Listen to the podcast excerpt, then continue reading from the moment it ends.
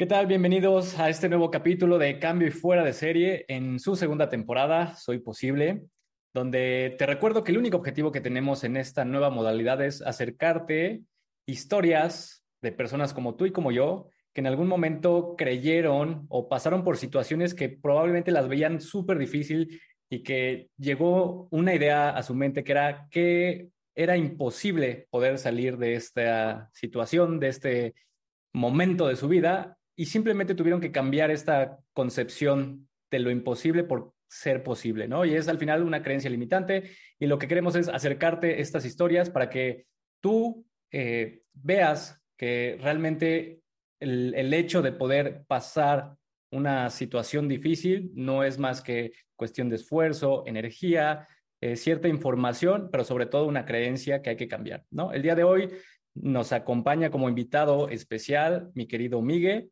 Y también está mi hermanito Enrique Zapata. ¿Cómo estás, Miguel? Bien contento de estar aquí contigo, mi querido Leo. Enrique, gracias por invitarme a, su podcast. Y feliz, feliz de estar aquí con ustedes. Me siento honrado. Gracias.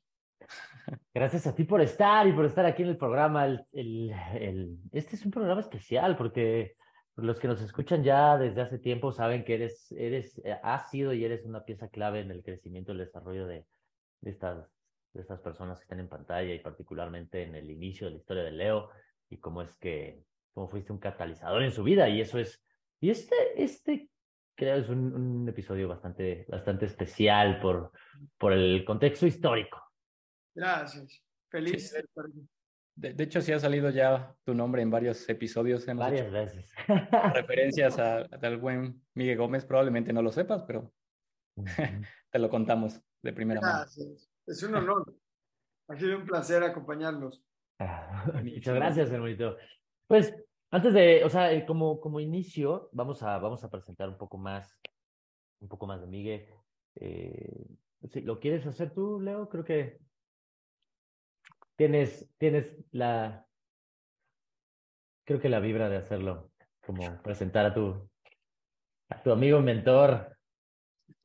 Sí, o sea, bueno, podemos empezar diciendo que pues Miguel Gómez hoy en día es un empresario exitoso, una persona que se ha dedicado por bastantes años en cuestiones del desarrollo personal. Eh, es un ser humano increíble que procura siempre aportar valor a, la gente que lo rodea. Tiene una familia también eh, bastante maravillosa.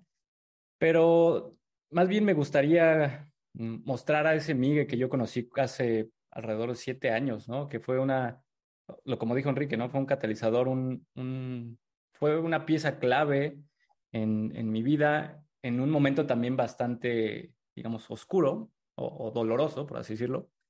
Y es que eh, en ese momento, Miguel para mí fue como eh, una persona, digamos, en ese momento fue una persona bastante disruptiva, ¿no? Hablaba de algo que yo no conocía y hablaba mucho sobre inteligencia financiera, ¿no? Eh, eh, digamos que Miguel es experto en, en, en inteligencia financiera, da bastantes eh, cursos, seminarios acerca de eso, desarrollo personal. Pero en ese momento para mí fue esa persona que decía o proponía ideas que yo nunca había escuchado y que en su momento me generaron muchísima curiosidad. En ese momento, de, de, hecho, justamente también hace un par de días estuvo aquí Pablo, que casualmente a los dos los conocí en el mismo día, en un en una conferencia en el Tech Milenio. Eh, y para mí, Miguel ha sido justamente un, un guía de, de, crecimiento, tanto a nivel personal como a nivel negocios y, y, todo este tema de finanzas, pero que la, yo creo que el común denominador ¿no? ha sido que, que, que, que Miguel siempre está para, para aportar valor. O sea, genuinamente creo que es una persona que todo el tiempo busca cómo, cómo ser de, de, de mejor, o sea, digamos, de mayor valor para la gente que lo rodea, ¿no? Entonces, eh, siempre está dándote la mano, siempre te está preguntando cómo vas, cómo te puedo ayudar, si constantemente nos reta, a mí personalmente, y creo que también a Enrique le ha tocado eh, esos comentarios donde nos impulsa a, a, a, estirarnos más, ¿no? Y eso ha sido bastante, bastante enriquecedor en nuestras vidas. Entonces, no tanto, o sea, digo, no me encantaría como presentarte como, ah, es el mentor de negocios o es el mentor de inteligencia financiera, sino más bien es una persona que genuinamente eh, ayuda a los demás, ¿no? Y que constantemente está buscando ser mejor para servir de mejor manera. ¿no? Entonces, así es como yo, digamos, podría definir a Miguel Gómez. ¿no?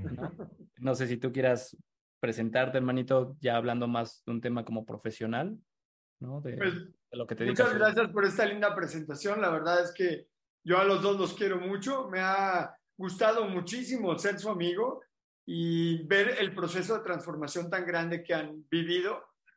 Los conocí, pues sí, ya hace siete años, más o menos, siete, ocho años, ya es un montón. Pasa bien rápido el tiempo. Y estabas, si no me equivoco, estabas en el último año de la carrera, Leo, cuando, te, cuando nos conocimos en esa conferencia que Pablo, si no me equivoco, Pablo me invitó o alguien nos invitó, pero estaba Pablo también y estuvo muy divertido. Y a partir de ahí no solamente hicimos amistad tú y yo, sino que tuve la fortuna de conocer a tu hermosa familia, tu mami es alguien a quien yo quiero muchísimo y es súper linda y bueno, yo les presenté a mi familia y hemos sido como familia, a veces yo te veo como si fueras mi hijo y entonces me, entusiasma mucho ver eh, todo el proceso de transformación y todo lo que están creando juntos, tanto tú como Enrique. Es una locura esto que están haciendo de ir a romper el récord Guinness en burpees y en pull-ups, es una verdadera locura. No solamente lo que están haciendo eh, por el récord, sino todo lo que han tenido que disciplinarse y todo lo que han tenido que entrenar para poder mostrar como una persona pues normal, que como ustedes dicen, una persona normal puede llegar a ser algo extraordinario, algo asombroso. El otro día en la plática en la que me hiciste favor de compartir con mi comunidad, con nuestra comunidad, eh, comentaste algo de, pues que según estudios que ustedes tienen, pues son personas normales, o sea, no hay nada genético que, que los haga ser como fuera de serie, así como tal vez un Michael Jordan o alguien así de los atletas de super alto rendimiento que tal vez en su genética sí tenían algo especial. Que ustedes dicen, no, pues nosotros somos normales, pero tenemos mucho corazón, nos hemos acercado a los maestros correctos, hemos aprendido cómo mejorar el rendimiento de nuestro cuerpo y hoy estamos logrando cosas asombrosas. La verdad, los admiro muchísimo porque sé que están listos para romper ese récord. Yo estoy esperando con ansias el día, el día el día de que ya vayamos a, que ya vayamos, ¿eh? Como si yo bueno, no hago ni medio pull-up. Y no hago ni una, ¿eh? Pero yo siento que yo también voy a ser parte del récord. Entonces, eres parte, eres parte, porque justo mencionaste, justo mencionaste, ¿no? Que nos acercamos a las personas correctas y, y, y eso, es, eso es importante. O sea, si las personas correctas que estén en tu equipo, que estén en tu, en tu contexto, en tu entorno y que a lo mejor y nosotros lo hacemos con la parte física, ¿no? Pero, pero imposibles hay en todas las dimensiones de la vida. Por ejemplo, algo que admiro y, y tal vez no lo digo mucho y no, lo digo seguido, es, los valores que tienes y cómo es que los sostienes y las conversaciones que hemos tenido y ver cómo es que defiendes tus valores principalmente en la familia y cómo es que no solamente hacia adentro de tu núcleo familiar, sino hacia afuera, lo que, lo que respetas y respaldas la congruencia que respetas y respaldas con, hacia afuera. Eso es admirable y muchas veces en un mundo como el de hoy, donde el, el compromiso y la congruencia está devaluadísima, mm. que lo hagas con, sabiendo que hay sacrificios de por medio, sabiendo que, que por defender tus valores y defender tu congruencia puede ser que pierdas por aquí por allá en algún negocio, en algún proyecto.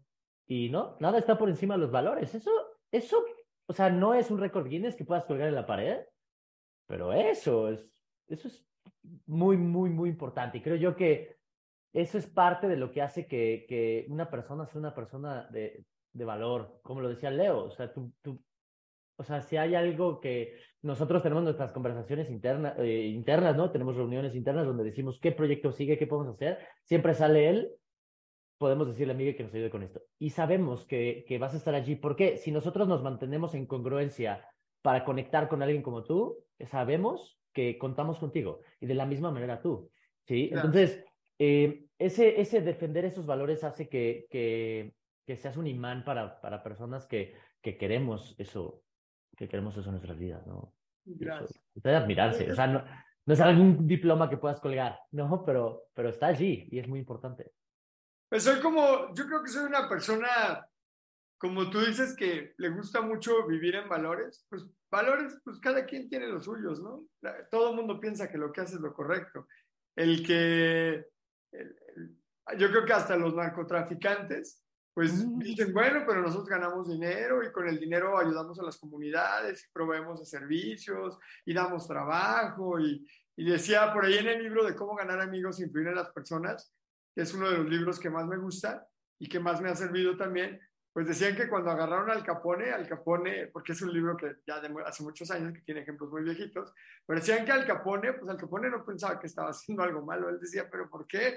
¿Por qué me tratan así si yo he sido una buena persona, no? Entonces, el tema de los valores, pues cada quien, cada quien tiene los suyos. Yo soy una persona que se equivoca, que tiene errores, que he hecho tonterías en mi vida, que enojado he cometido las peores tonterías que te puedas imaginar, y, pero siempre también creo que soy una buena persona. Siempre estoy, como decía, como dicen ustedes, tratando de ayudar a las demás personas. Soy una persona eh, eh, en el tema de la familia. Yo creo que como vengo de una familia disfuncional, donde mi papá engañó a mi mamá, donde eh, pues, yo no tuve un buen papá, y no es hablar mal de mi papá, porque no está bonito que uno hable mal de sus padres, pero mi papá no es una buena persona, mi papá debería haber estado en la cárcel. Entonces, una persona que hizo cosas feas en su vida. Y entonces vengo de una familia no, no muy funcional, donde no tuve papá de chico, mi papá nunca jugó conmigo, estaba ahí, pero no estaba, nunca jugó con... No tengo un solo recuerdo de mi papá jugando conmigo, engañó a mi mamá, hizo cosas feas, hizo cosas malas. Y entonces yo como que dije, yo nunca voy a ser así, yo nunca quiero ser como mi papá, yo quiero ser exactamente lo contrario, quiero tener una familia bonita, yo quiero, si me caso, quiero casarme para toda la vida, quiero ser un papá responsable, quiero ser un papá de tiempo completo, quiero poder estar con mis hijas, siempre soñé que iba a tener tres hijas, tengo dos, ya nos vamos a quedar nomás con dos, Ana Sofía Ana Pau, pero siempre soñé con una familia eh, muégano, una familia unida, una familia bonita, y creo que el que yo no la tuve, pues me, me, impulsa mucho con ese tema de la familia. Los que me siguen en redes sociales, pues siempre van a ver que casi todos los días subo cosas con mis hijas o cosas con mi esposa, o sea, se nota que el tema familiar es algo muy importante para mí y lo vivo, o sea, no es nada más la fotografía como en muchas, yo he visto otras personas que suben la foto así súper linda con su esposa o cuando están en el escenario son la pareja de oro y la pareja del año, pero se bajan del escenario y tras, bambalinas uno ve cómo se hablan horrible y cómo se engañan y se hacen cosas bien feas o con los hijos igual. No, aquí la verdad es que yo soy muy transparente, así lo que ustedes ven en mi Facebook o en mi Instagram, así es como nosotros vivimos cuando tenemos problemas, igual los cuento. Cuando tengo alegrías, las cuento.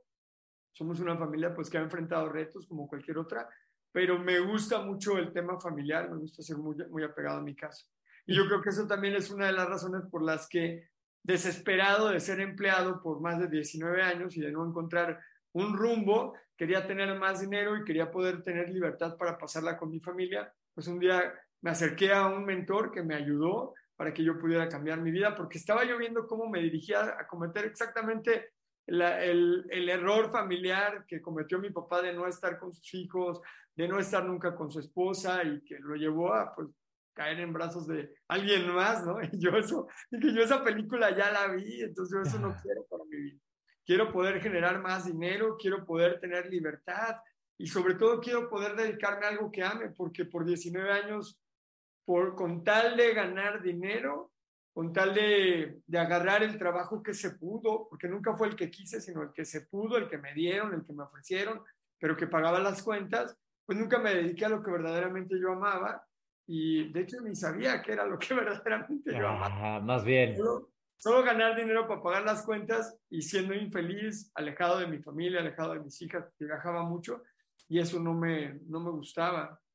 Entonces, pues hoy tengo la fortuna de haber cambiado, de haber logrado transformar mi realidad y estar, pues prácticamente todos los días estoy eh, con mi esposa, con mis hijas, trabajo en mi casa, mi oficina está en mi casa y, y, veo, llevo a las niñas al colegio. Bueno, últimamente no las he llevado porque abrimos un club de lectura y ya no me permite llevarlas, pero las recojo y voy a los festivales y juego con ellas y vamos al cine. Ayer fui al cine con Ana Pau Ana Sofi no quiso porque tenía un compromiso con una amiguita, pero fuimos Ana Pau y unos amigos y yo al cine y comimos pizza y tomamos mm. refrescos y nos divertimos.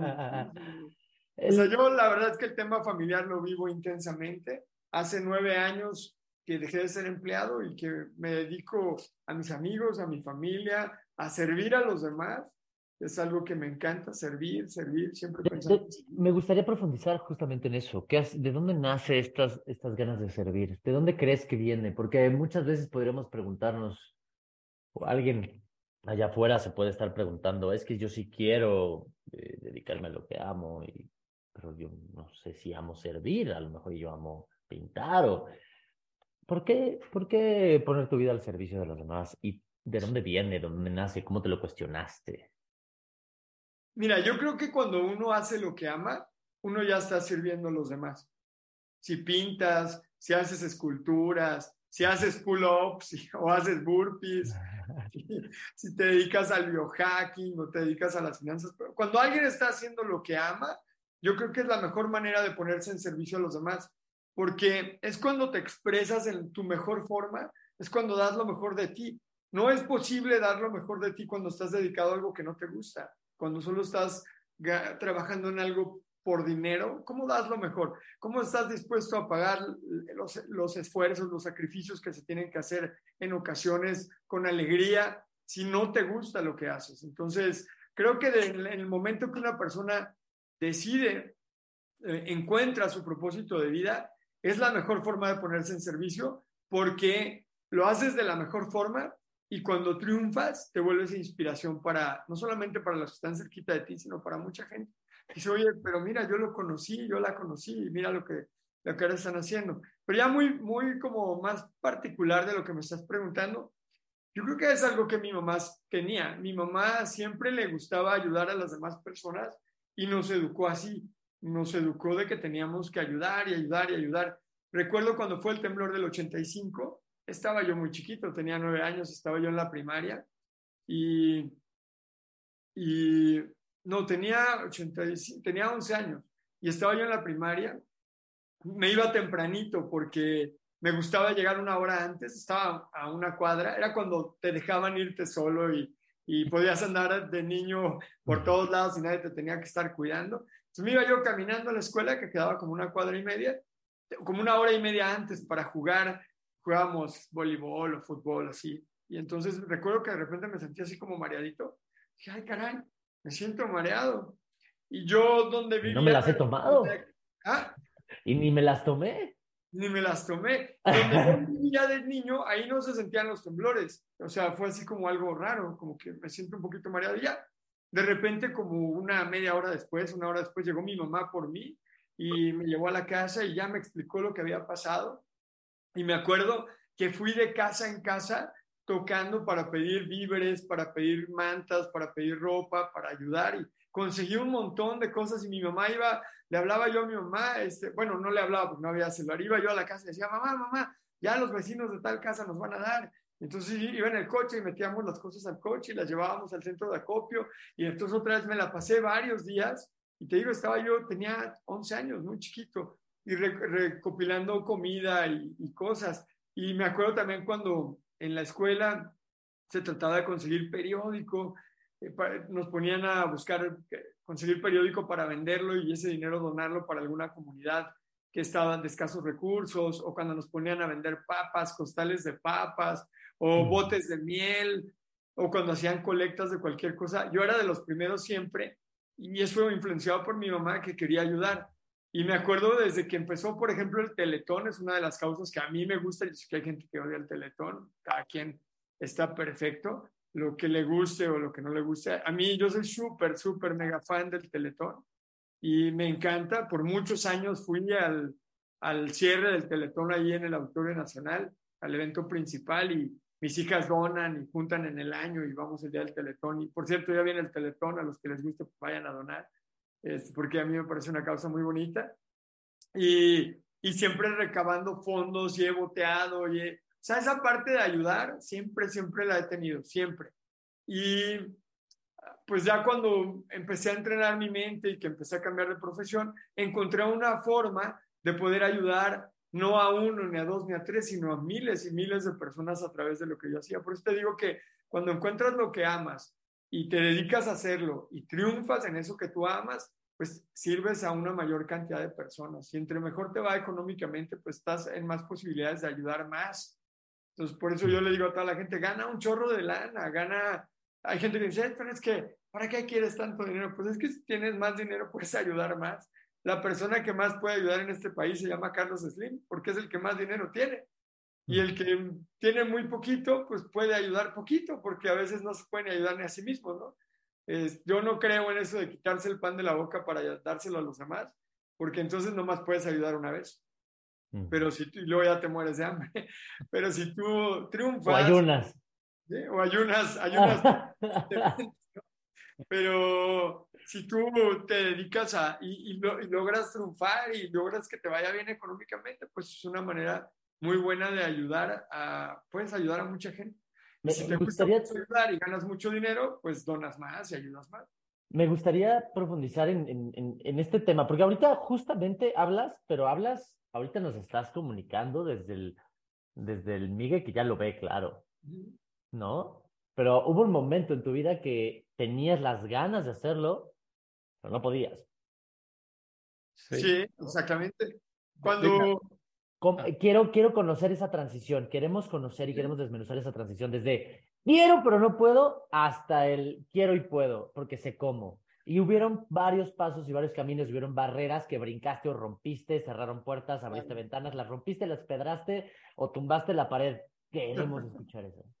Sí, porque yo, yo creo que hoy en día, por ejemplo, la gente que tal vez ya te sigue y te conoce, pues ve al Migue con, no sé, 300 seguidores, 300 mil seguidores en Instagram, no sé, 800 mil en Facebook y en TikTok igual, ¿no? Entonces, y hoy hablas mucho, o sea, bueno, hoy, digamos, como figura pública, o sea, te ven, pero como el empresario que hoy eres. Pero, o sea, al menos yo conozco tu historia y sé que es súper valioso todo el proceso que has vivido. Y eso es lo que muchas veces se no, o sea, no lo podemos ver, ¿no? Porque no conocemos, no conocemos la historia de esa persona. Como dice Enrique, yo creo que ahí es donde está lo más poderoso, ¿no? El, el Migue que de hace nueve años, que, que, que, estaba deseoso por, por, ser, por, por crecer, por triunfar, por ser exitoso, pero sabemos que es un proceso, ¿no? Claro. Déjenme les cuento. Pasaste mal. Muy mal. Déjenme les cuento algo. Quiero empezar diciendo que yo no me siento exitoso. O sea, no me siento que soy lo exitoso que a lo mejor otras personas pudieran pensar, porque es relativo. Yo tengo ahorita un millón cien mil seguidores, pero hay quien tiene 100 millones de seguidores. Entonces, eh, yo logré ganar ya dos millones de dólares en, mi, en, en los últimos años, pero hay quien gana mil millones de dólares. Entonces, realmente creo que lo exitoso o no tiene que ver con ser mejor que lo que uno era antes. Y la carrera no es contra nadie más, ¿no? Yo no estoy compitiendo contra ustedes o contra Slim o contra eh, Will Smith, que tiene, creo que es el que más seguidores tiene en redes sociales. Yo estoy compitiendo conmigo. ¿Cómo logro ganar un poco más de dinero que el que ganaba antes? ¿Cómo logro ser un poco mejor persona que lo que era antes? ¿Cómo tengo más seguidores de los que tenía antes? No con el es no, no es un tema de ego, claro que se siente bonito tener un montón de seguidores, pero es que si tengo más seguidores, puedo servir a más personas. Si tengo más dinero, puedo, se siente bonito tener más dinero, puedo tener una vida más increíble, pero también puedo ayudar a más gente. Entonces, si escribo más libros, pues también se siente bonito tener, en vez de uno, tener dos, pero no es, un, eh, o sea, es bonito, esas cosas son bonitas, pero es más como un tema de, si tengo dos libros, puedo servir más, más personas, cuando tenga diez, pues servirá un número mayor. Pero no empieza todo así. Como ustedes dicen, hoy soy mejor que antes, estoy muy lejos de ser quien yo quiero llegar a ser, pero también estoy muy lejos de quien yo era hace nueve años. Y, y bueno, pues la historia es la historia de una eh, como la de muchas personas a las que le dijeron que para que te fuera bien en la vida tenías que sacar muy buenas calificaciones, ir a la escuela, sacar buenas calificaciones y después tener un título universitario y luego conseguir un buen empleo. Y que con eso yo iba a lograr algún día pues tener una casa bonita y tener carros y tener viajes y poder vivir súper bien como, como en las películas, ¿no? Que uno ve en las series, que uno ve que a la gente le va muy bien porque trabajó duro Y entonces eso es lo que a mí me enseñó mi mamá y mi papá, que había que trabajar duro, duro y estudiar mucho. Y entonces yo estudié mucho y salí de la escuela, salí con buenas calificaciones. Soy contador público, después estudié una maestría en administración y algunos años después estudié una maestría en administración. Y pues trabajé duro, trabajé en cervecería Cuauhtémoc, trabajé en TAMSA, trabajé en Sigma Alimentos primero tres años, luego trabajé en Nestlé un par de años, un año o alguna cosa así, y luego regresé a Sigma Alimentos y trabajé en total, entre las dos temporadas en Sigma trabajé 11 años, llevaba 19 años trabajando duro, duro, y había estudiado 21 años desde, la, desde el kinder hasta la, hasta la maestría, 21 o 23 años, una cosa así, duro y con buenas calificaciones, se había tomado algunos diplomados en el ITAM, en el TEC, en, en varias universidades, entonces pues eh, se suponía que ya me tenía que ir bien. Y sí, o sea, me fue un poquito mejor, empecé siendo chalán y fui creciendo hasta que llegué a ser gerente. Pero yo pensaba que cuando a mí me hicieran gerente es porque ya era como que triunfaba, ¿no? O sea, como que ya ahora sí el dinero me iba a alcanzar. y...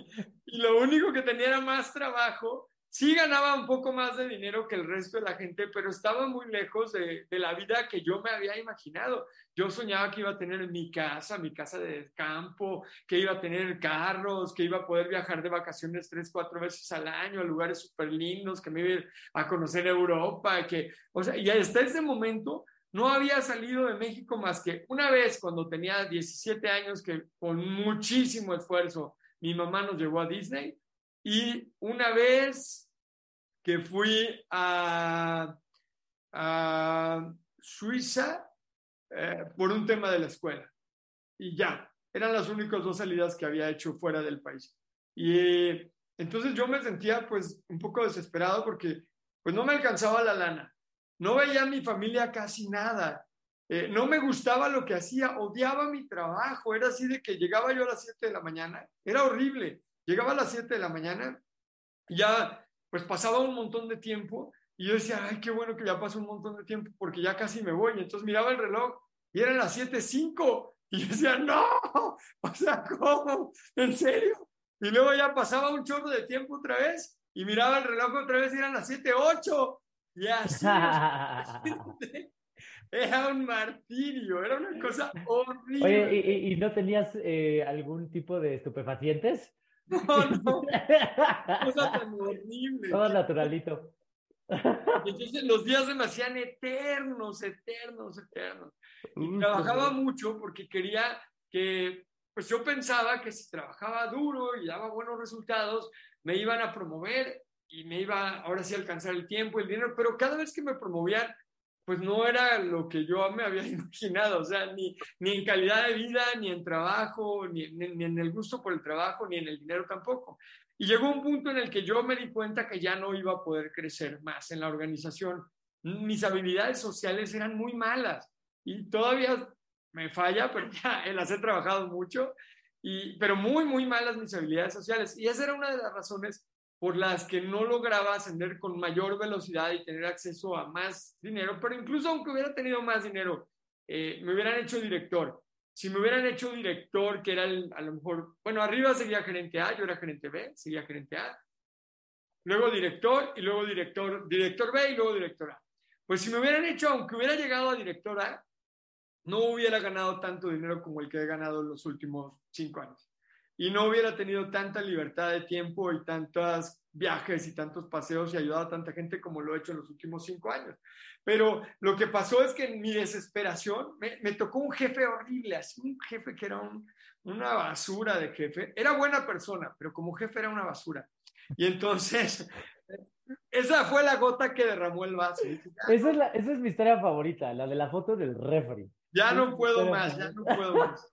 Entonces me acerqué con, un, con una persona que, a la que le va muy bien y que era, es mi amigo y era, mi, bueno, era mi amigo y ahora estamos un poco distanciados, pero en ese momento era mi súper, súper brother. Y entonces dije, oye, enséñame cómo yo también puedo tener mucho dinero así como tú, porque él tenía un Mercedes, una casa bien linda, viajaba por el mundo, un montón de gente lo quería. Entonces dije, enséñame, ¿me ayudas? Y me dice, sí, yo te enseño.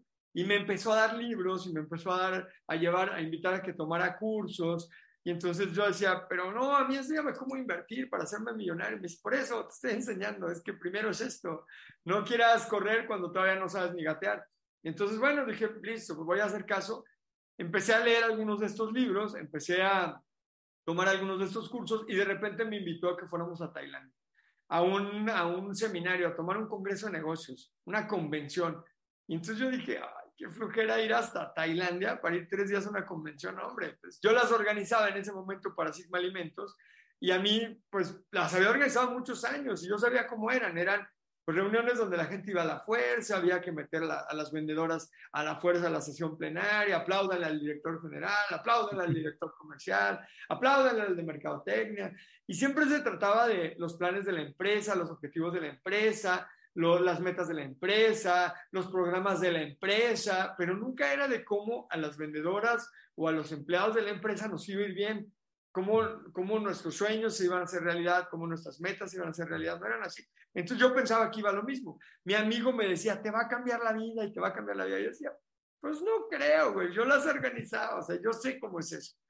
Entonces yo me encargué, como era gratis el viaje, porque nos llevó a mí y a mi esposa, gratis, entonces yo dije, bueno, pues si, si es gratis, pues, y, y, el precio es ir tres días a encerrarme una convención, pues ya, pues lo pago, ¿no? Mientras da la convención, los días antes y los días después, yo me organizo los paseos. Entonces organicé ir a ver al tigre de Bengala, montar el elefante por la selva, subirnos en el tuk-tuk, ir al templo de la verdad, al templo del al palacio del emperador, al templo de Buda, las comidas, ir a los sastres, ir a las zonas de, así las zonas eh, históricas, o sea, el, el, mercado flotante, o sea, organicé, yo organicé todos los paseos. Y cuando llegamos al día de la convención, pues mi amigo me decía, me seguía diciendo, te va a cambiar la vida. Y yo decía, sí, está bueno, ya, ahorita ya, ya que pasen estos tres días rápido, ¿no? Hago amargo de una vez. Y entonces entramos, él como estaba palancas, pasamos muy rápido y había ocho mil sillas. Yo dije, no, hombre, no, esto no se va a llenar, los boletos los cobraban y además, pues cuando nosotros hacíamos las convenciones eran como de mil, mil doscientas personas y era una bronca andar arreando a la gente para que entrara y era gratis. Yo dije, no, pues estas ocho mil sillas, no, no han de haber ni vendido los boletos, no creo que se llenen. Pero como a la media hora estaba a reventar de gente, estaba llenísimo y la gente cantaba, gritaban. Nosotros íbamos como unos eh, 14 en el grupo y de esos creo que éramos como 8 mexicanos. Y había un grupo de israelitas, no hombre, bailaban, cantaban, llevaban sus banderas, daban ganas de ser judío, te lo juro, porque echaban más de madre que todos. Estaban súper divertidos. Yo decía, estos cuates, como me dan ganas de irme para allá. Súper divertidos. Y ya empezó la convención y la verdad es que sí me cambió la vida porque no era absolutamente nada como yo me lo había imaginado. Cada 20 minutos pasaba un orador y luego pasaba otra y otro y otra y otro y así se la llevaban de 20 en 20 minutos contando sus historias de éxito, cómo habían pasado de ser pobres a ser ricos, cómo a través de la educación y de leer libros de desarrollo personal y cómo a través de de tomar cursos y de tener mentores y de haber creído en sus sueños y de haber desarrollado ciertas habilidades de liderazgo, habían podido transformar su vida en algo maravilloso. Entonces yo al principio decía, no, hombre, estos les pagaron. Todo esto está como armado, ¿no? Como que suena muy raro, parece como una secta. Ibas, pero en menos 10 de fe, así. Eh, parecía como una secta bien extraña, ¿no? estos les lavaron la cabeza. Y, pero ya conforme fueron pasando los días, se me fue lavando el coco a mí también. Y entonces ya para el tercer día, no, hombre, yo ya era así, yo lloraba con todos. Estaba que bailaba. Bailaba, gritaba, y yo, sí, lean ese limpio, sí, sí, le tomaba notas y grababa audios de todo lo que decían, un montón de apuntes. Y en el tercer día pasó un muchachito que tenía 31 años y en dos años le había dado la vuelta a la tortilla, contó su historia de cómo en dos años había pasado de ser sumamente pobre a sumamente rico, ya estaba ganando como más de dos millones de dólares al año, que para mí eso era así. Yo ganaba en ese momento como 40 mil pesos mensuales, estamos hablando como de dos mil dólares. Era, o sea, ganar, cuando tú ganas dos mil dólares al mes, hablar de o pensar en un millón de dólares en un solo año, pues es una locura. Pensar en dos, pues es así ya, o sea. El doble de locura. No caben, no caben tantos ceros en la cabeza. O sea, cuando tú has ganado poquito, no te puedes imaginar que eres capaz de ganar tanto dinero. Claro. Es como, como eso no está en tu campo de visión, no es algo que no es tu realidad, entonces no crees que tú eres capaz, que tienes el talento, que podrías desarrollar las habilidades para lograrlo. Es así como algo raro. Pero entonces él contó su historia y yo decía, ah, no, es que sí, yo, yo le creo. Y en eso contó una historia del pequeño saltamontes con su maestro que lo lleva a un, a un lago y le sume la cabeza y lo hunde. Ni me acuerdo bien de la historia, pero me acuerdo lo que yo sentí. Me sentí súper inspirado, lloraba y lloraba y lloraba. Y este cuate decía, ay, tú lo vas a lograr. Y yo decía, ah, huevo, yo lo voy a lograr, sí. Y entonces regresé a México vuelto loco y ahí encontré mi propósito de vida. Yo dije, si yo pudiera hablar como este muchacho acaba de hablar, si yo pudiera con mi voz hacerle sentir a las personas lo que yo estoy sintiendo en este momento, si yo pudiera devolverles la esperanza como él me la acaba de devolver a mí, yo sería feliz. Entonces regresé a México dispuesto a convertirme en conferencista. Eh, empecé a estudiar más, a entrenar y me seguía llevando súper mal con mi jefe, entonces a los seis meses me corrieron. Eso fue, creo que fue en octubre o septiembre que fui a Tailandia, en febrero me corrieron. Y fíjate, yo empecé a dar conferencias así, pues entrenaria, daba charlas para mi grupo de trabajo y me leía un libro y luego les hacía el resumen y les daba la charla.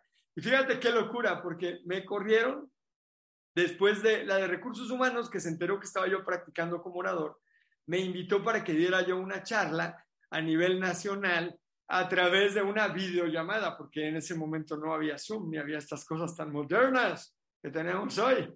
Entonces era una videollamada con todos los de la empresa de ventas, directores, gerentes, así. Y entonces mi charla se llamó 10 puntos clave para ser un ejecutivo exitoso. Y al otro ah. día en la mañana, me, estuvo padre, la di súper padre, me felicitaron, me hablaron así súper lindo, mucha gente me, me felicitó. Y entonces al otro día en la mañana a las 9 de la mañana, me llama mi jefe, me, eh, me dice, oye, este, que si pasa a la sala de juntas, que ahí está él y, y, Nacho, el de recursos humanos. Y dije, ay, pues me van a dar un diploma para felicitarme, ¿no? Porque la plática estuvo muy buena. Y entonces entro y me acercan un folder y me dicen, estás despedido. Y ahí está. O sea, imagínate que me corrieron después de haber dado una charla de cómo para toda la empresa de cómo 10 puntos clave para ser un, ejecutivo exitoso. Y al otro día me dieron la patada en la cola y me corrieron. Estaba yo súper enojado, súper enojadísimo. Sí, no, Porque además me sacaron como un delincuente, me, me acompañó seguridad, me corrieron como si me hubiera robado algo, me aseguraron la computadora. ¿Y entiendes por qué? o sea, ¿entendemos por qué o sabemos la historia de por qué fue tan dramático? No lo sé, no sé. Nunca, a mí nunca me había tocado. Yo me tocó despedir a veces a algunas personas, me tocó ver que despidieran a mucha gente. Nunca me tocó ver que sacaran a alguien como me sacaron a mí. Eh, fue muy feo, muy, muy feo. Entonces estaba yo enojadísimo, pero enojadísimo. Llegué a mi casa y puse la foto de mi jefe, la pegué en el refri. Y dije, nunca en la vida voy a volver a ser empleado. Y ahí está desde hace nueve años, ahora en febrero cumplo nueve años. Y ahí sigue la foto. Recordarme que nunca, nunca, nunca quiero volver a ser. Amo esa historia. Pero fíjate, ahí está, ahí está. Ahí sigue. Y la verdad es que lo veía, antes lo veía con odio, pero ahora lo veo con amor, porque si me ha tratado bien, yo ahí seguiría. Y entonces pasó el tiempo, yo dije, bueno, pues me dieron mi lanita, me dieron una buena lana, llevaba ya varios años trabajando ahí. Y yo dije, bueno, pues con esta lana, pues en lo que me hago conferencista famoso, ¿qué tan difícil puede ser? No creo que sea tan difícil. Pues se me, se me acabó el dinero, nadie me quería contratar, ni gratis me aceptaban en las universidades para ir a hablar, o sea, se acabó el dinero, perdimos la casa, los coches, tuve que sacar a mis hijas del colegio, llegó un punto en el que no había ni siquiera dinero para comer. Un amigo me prestó una casa chiquita, feita, que ahí vivíamos. No cabíamos, ni siquiera tuvimos que deshacernos de cosas. No, no teníamos, nos quedamos con un carrito, un March. Eh, llegamos a tener hasta cuatro carros, bueno, y una camioneta. Y nos quedamos con un March chiquitito. Y no la casa que teníamos prestada no, no, tenía ni dónde meter el coche, se quedaba en la calle porque no había dónde meterlo. Y me ayudaban a fin de mes para la comida porque no me alcanzaba. Me acuerdo una vez que me hablaron del ALA para ofrecerme un trabajo. De, pagaban 80 mil pesos, hace nueve años, ¿eh? 80 mil pesos mensuales.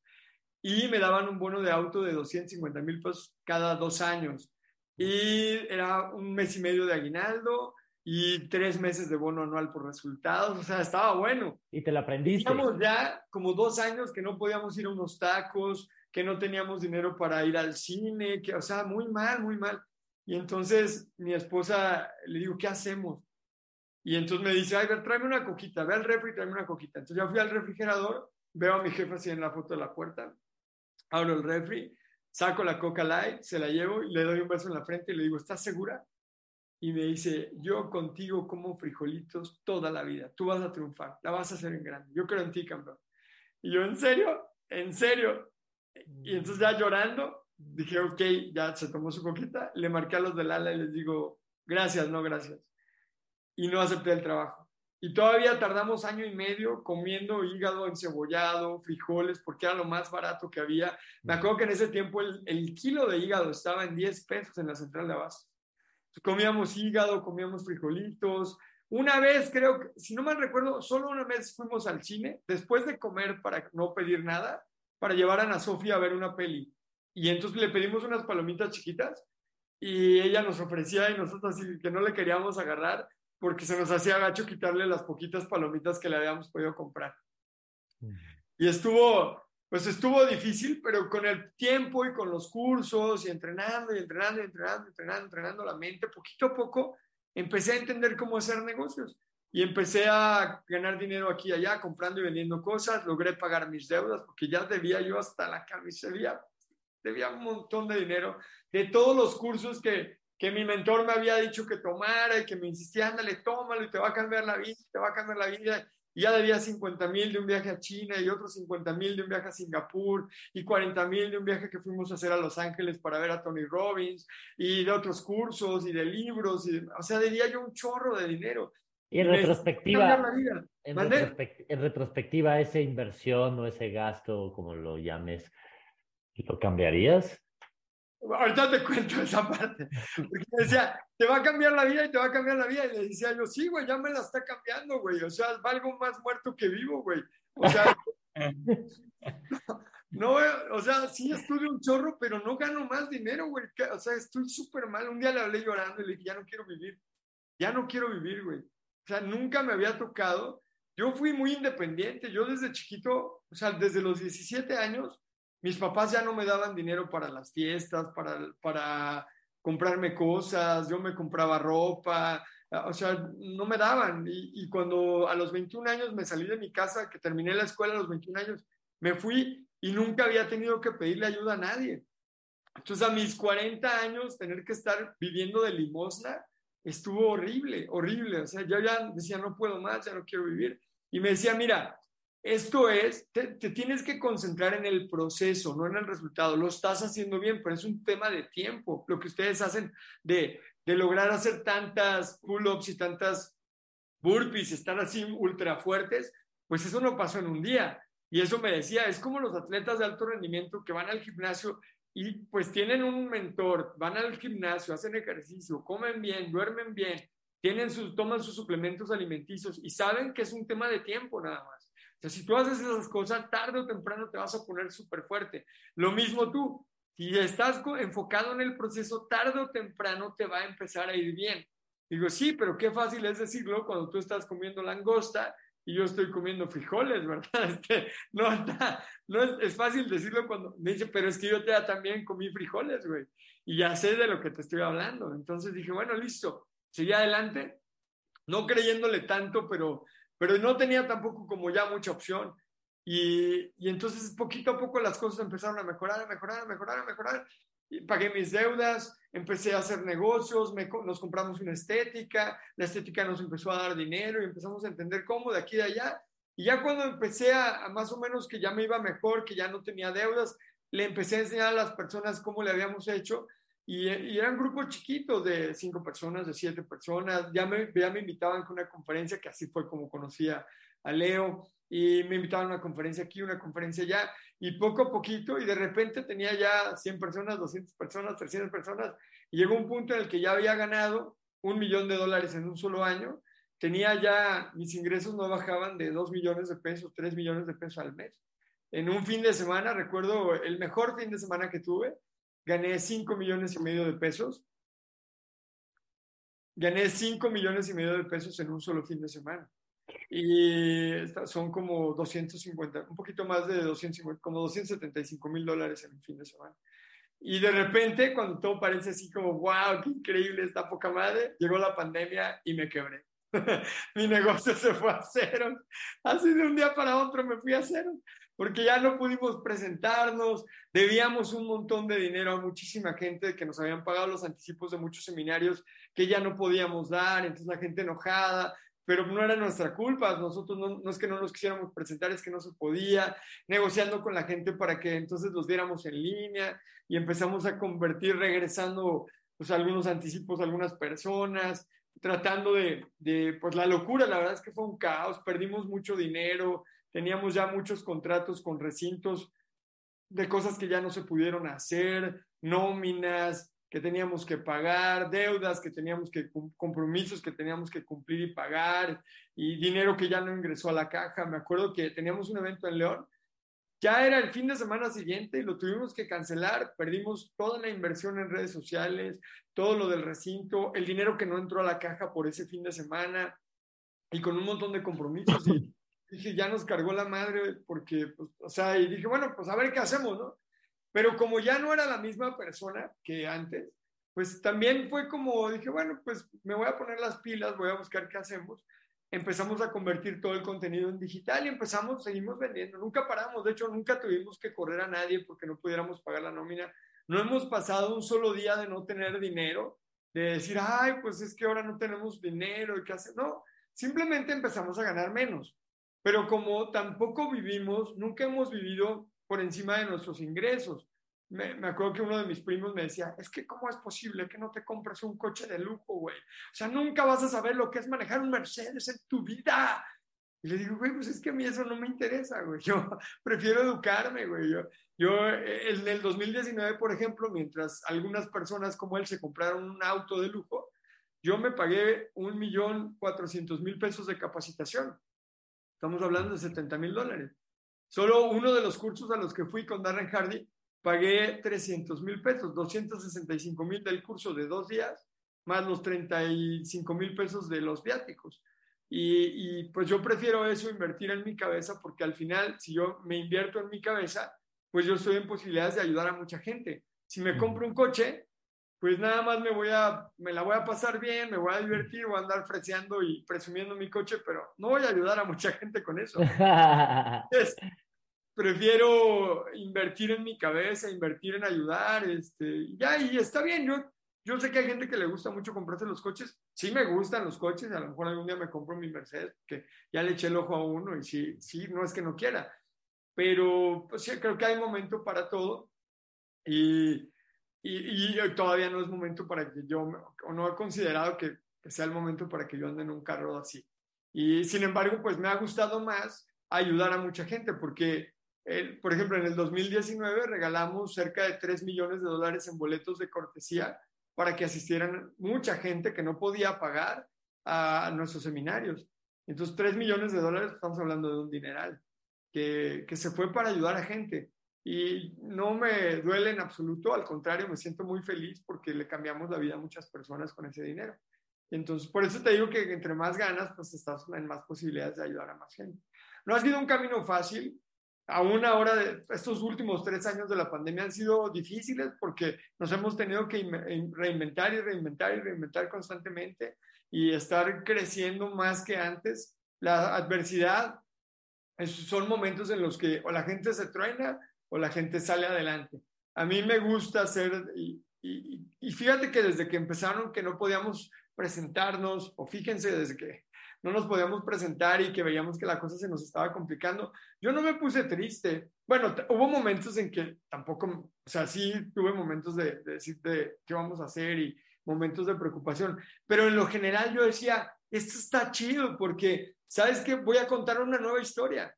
O sea, yo hoy puedo contar la historia de cuando era empleado y entonces me, me, quedé sin dinero y con mucho esfuerzo y luego no había ni para comer y saqué a mis hijas de la escuela y ya llegué hasta acá y logré ahora ganar millones de dólares.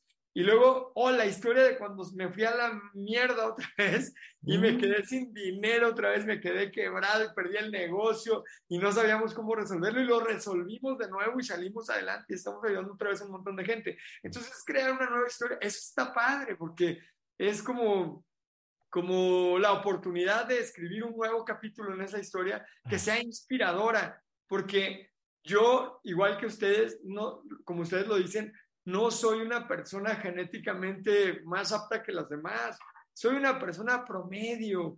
De hecho, yo estudié primero, antes de ser contador, estudié cinco semestres de ingeniero mecánico electricista.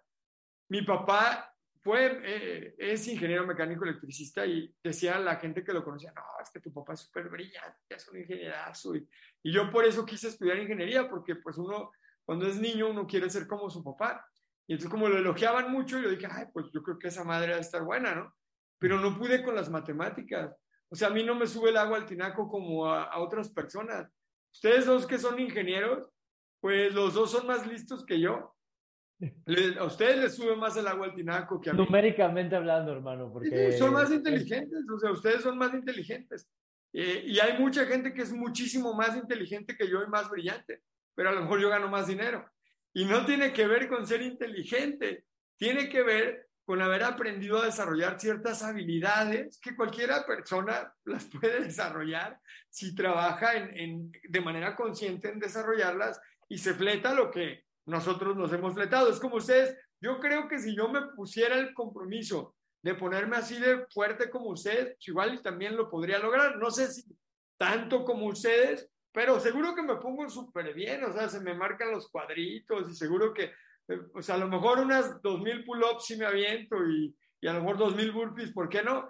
Pero, o sea, genéticamente lo podría hacer. Es, es lo que usted, lo mismo que, que ustedes dicen, eh, pues lo mismo yo, o sea, cualquiera que se proponga y esté dispuesto a pagar el precio y se flete los años que nos hemos fletado y tenga los mentores y esté dispuesto que en vez de comprarse el coche y en vez de irse de vacaciones, comprarse unos libros, tomarse unos cursos, pagarle a unos mentores y practicar como, como, como loco todos los días, pues eso va mejorando tu nivel de juego en todas las áreas de tu vida y mañana también puedes tener mucho dinero e incluso más que yo. Yo siempre digo que el éxito ah, es, es muy fácil de lograr, o sea, triunfar en la vida, triunfar en cualquier cosa es muy fácil. O sea, triunfar en, lo que ustedes están haciendo, en lo que yo hago, en cualquier cosa en la vida es muy fácil, muy, muy sencillo. Les voy a decir por qué es súper sencillo. Porque en la línea de salida, todo mundo dice que quiere. Entonces, oigan, nos hacemos millonarios, sí, güey, ¿qué hay que hacer? Hay que tomar unos cursos, hay que leer unos libros. Oigan, nos ponemos súper mamados, sí, sí, ¿qué hay que hacer? hay que comer mejor, hay que ir al gimnasio, hay que comprar unos suplementos. O ¿lo hacemos? Sí, sí, sí, lo hacemos. ¿Quién quiere ser millonario? Yo.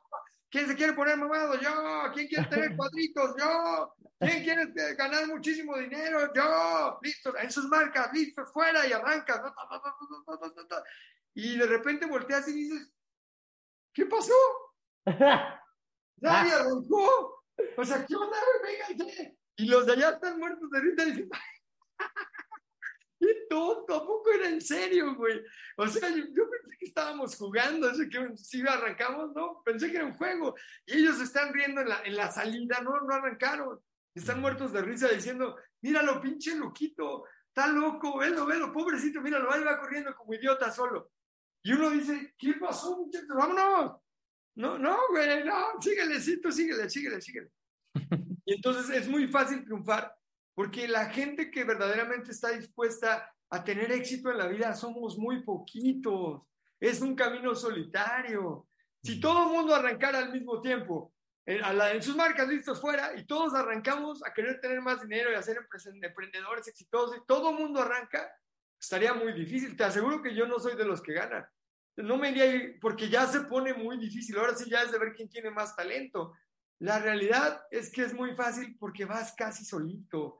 Casi nadie tiene el carácter, casi nadie tiene los tamaños, casi nadie tiene la fortaleza, la entereza mental para lanzarse a conquistar sus más grandes sueños. Y entonces los poquitos que lo intentamos, no tenemos competencia, vamos solitos. Es más fácil que, cuando, que si compites contra 100 o contra 200 o contra 500 o contra un millón. Si vas solo, ¿quién te va a ganar? Nadie. Entonces se vuelve nada más una competencia de, de tú contra ti. Y tengo una frase que dice, una, es una frase de un filósofo muy famoso que se llama Miguel Gómez. que dice, si todos los días trabajas en ser un poquito mejor que tú, terminarás siendo mejor que todo el mundo. Ahí va de nuevo. Si todos los días trabajas en ser un poquito mejor que tú, terminarás siendo mejor que todo el mundo. Porque si todos los días te mejoras tantito, si la competencia la haces contigo, de cómo me hago un poquito mejor, si te mejoraras un 1%, un 1% diario, que es algo que pues, es fácil, no estoy, pidiendo 10 veces mejor en un día, no, no, no, un 1% mejor, acabaría siendo como 32 veces mejor al final del año. Pero si lo hacemos lineal, si fuera solamente lineal, un 1% mejor, pues serían 3.5 veces mejor de lo que eras al principio del año. Entonces, realmente, si tú solamente te mejoras poquito diario y dejas que el efecto compuesto trabaje a tu favor, pues ya le hiciste. No hay manera de que alguien más te gane, no hay manera de que no te vaya mejor.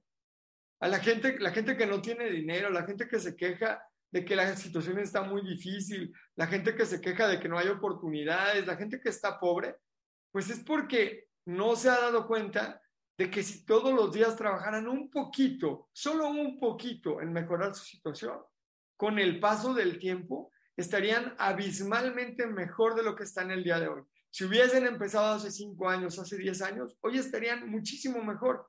Y no se trata de hacer saltos cuánticos, se trata solamente de enfocarte en ser un poquitito mejor que el día anterior. Y eso es todo.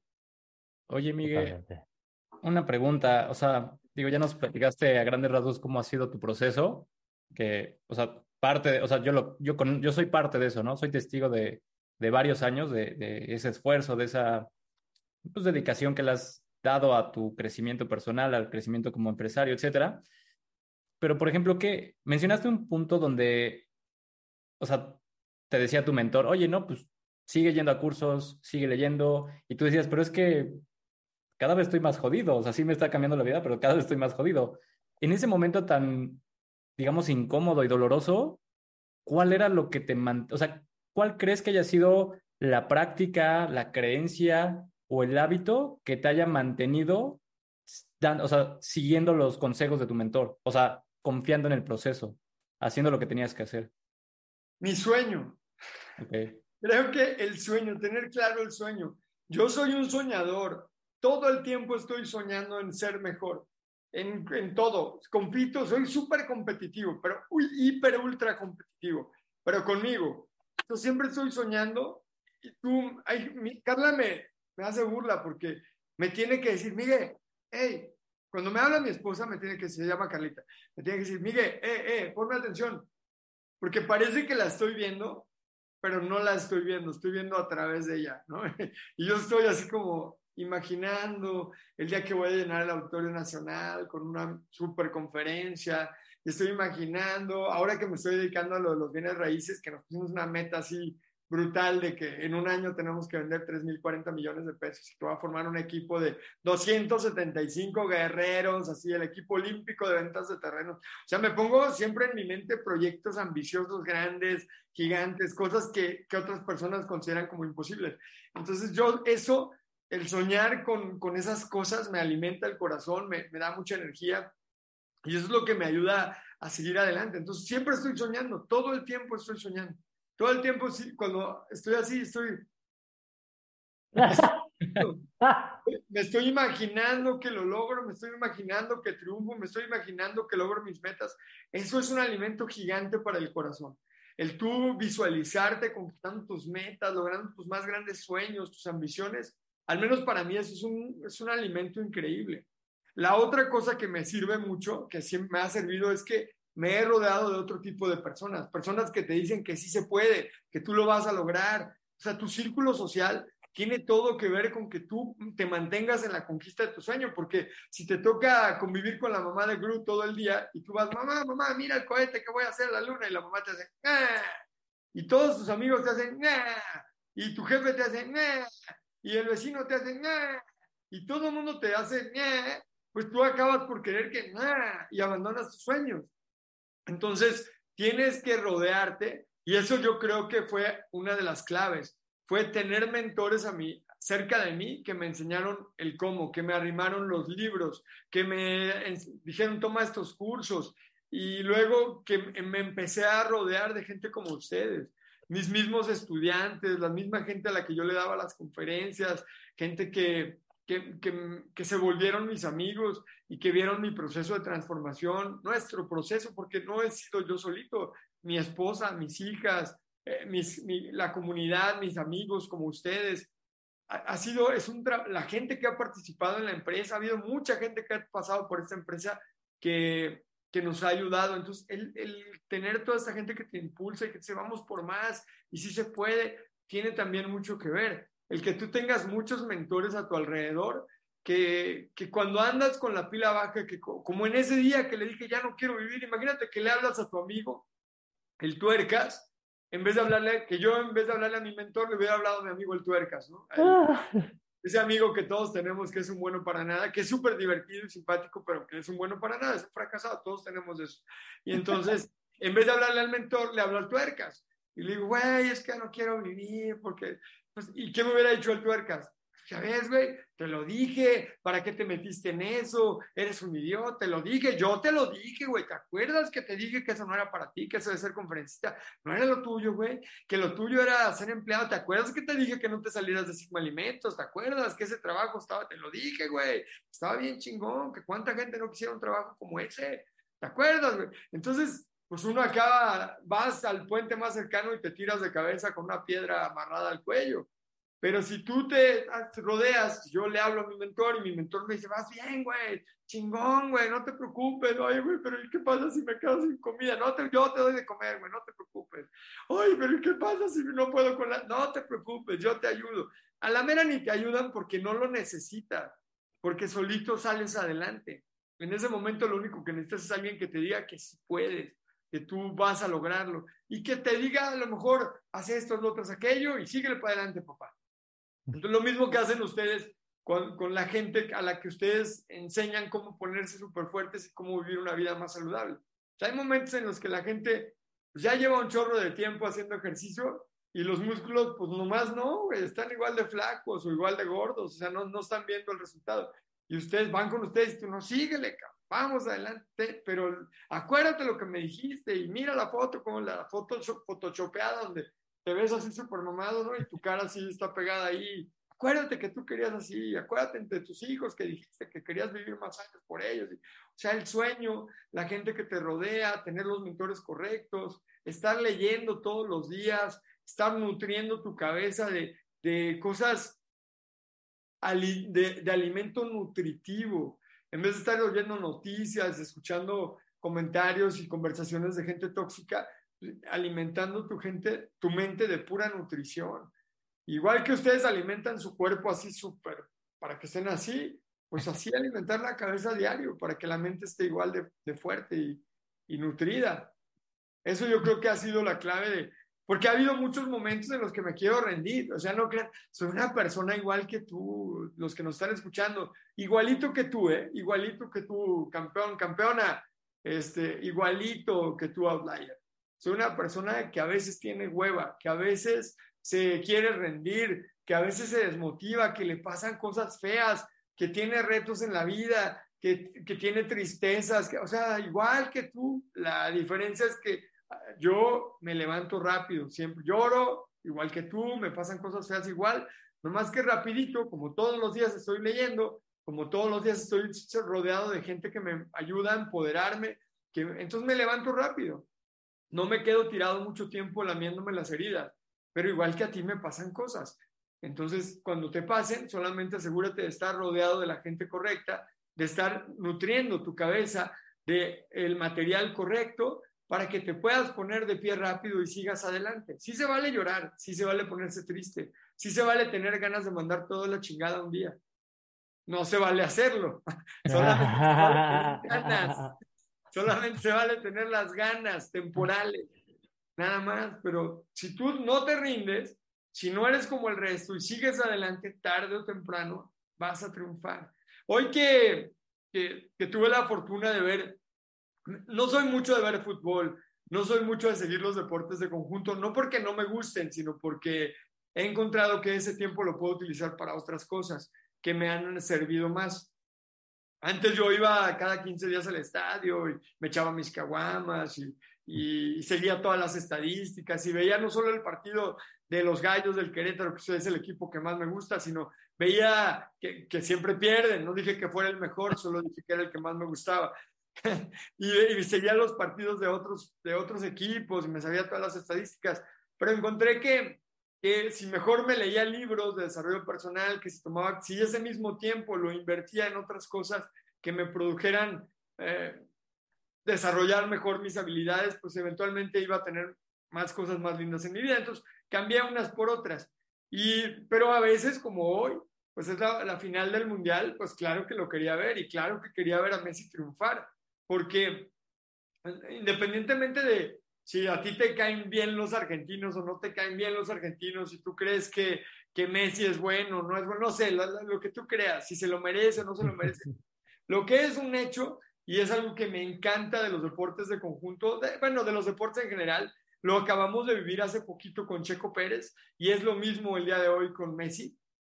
Es una maravilla, es ver la historia de un ser humano que se ha consagrado a su sueño durante toda una vida. Una persona que ha tenido retos, la de retos que ha de haber tenido Messi en su vida, la de dificultades que ha de haber presentado para, para ese camino del fútbol. No es un camino fácil, no es un camino de, ay, sí, pásale México. Y es ultra competido. Te pagan millones de dólares, no es así. Es un camino muy difícil donde tienes que dejar a la familia para entrenarte en alto rendimiento, donde tienes que dejar a las novias, tienes que dejar el alcohol, tienes que dejar las pachangas, tienes que dejar muchos placeres, muchas cosas divertidas para entrenar y entrenar y entrenar y entrenar y entrenar y entrenar y que tu vida sea solo entrenar. Mientras otros van a la escuela regular, tú no puedes ir a una escuela regular porque estás entrenando. Mientras otros van a las fiestas, tú te tienes que poner a entrenar. Mientras otros están comiendo dulces, tú estás comiendo saludable y entrenando como una bestia para lograr tu sueño. Mientras otros están divirtiendo el fin de semana, tú estás entrenando. Mientras otros la están pasando de vacaciones, tú no te fuiste. Tú estás trabajando por tu sueño.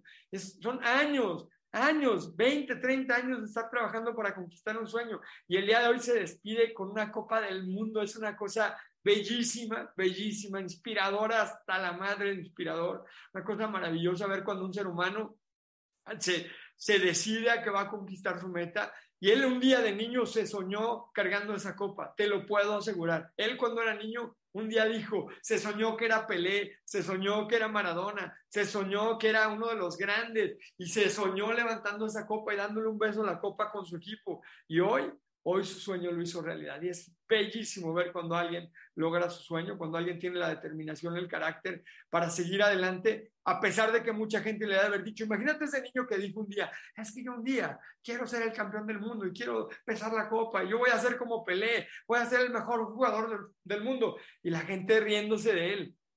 Diciendo, sí, mijito, sí, ah, sí, niñito, ándale, pues sí, ándale, agarra tu pelotita y ándale, ándale, ándale, chiquito, sí, cómo no. ¿Cuánta gente no se habrá burlado de él? ¿Cuánta gente no le habrá dicho que estaba loco? ¿Cuánta gente no le habrá dicho que, eso estaba bien difícil, que no se podía, que el fútbol era muy competitivo, que tal vez no había dinero para algo así, que, hay, que, tener muchas relaciones? ¿Cuántos, ¿Cuántas dificultades debe haber enfrentado? Y hoy, hoy, ese niño ese, ese, niño el que hace 30 años soñaba con eso, hace veintitantos años soñaba con, el día de hoy, hoy vio su sueño hecho realidad. Es una maravilla lo que ocurrió el día de hoy, una maravilla. Sin palabras.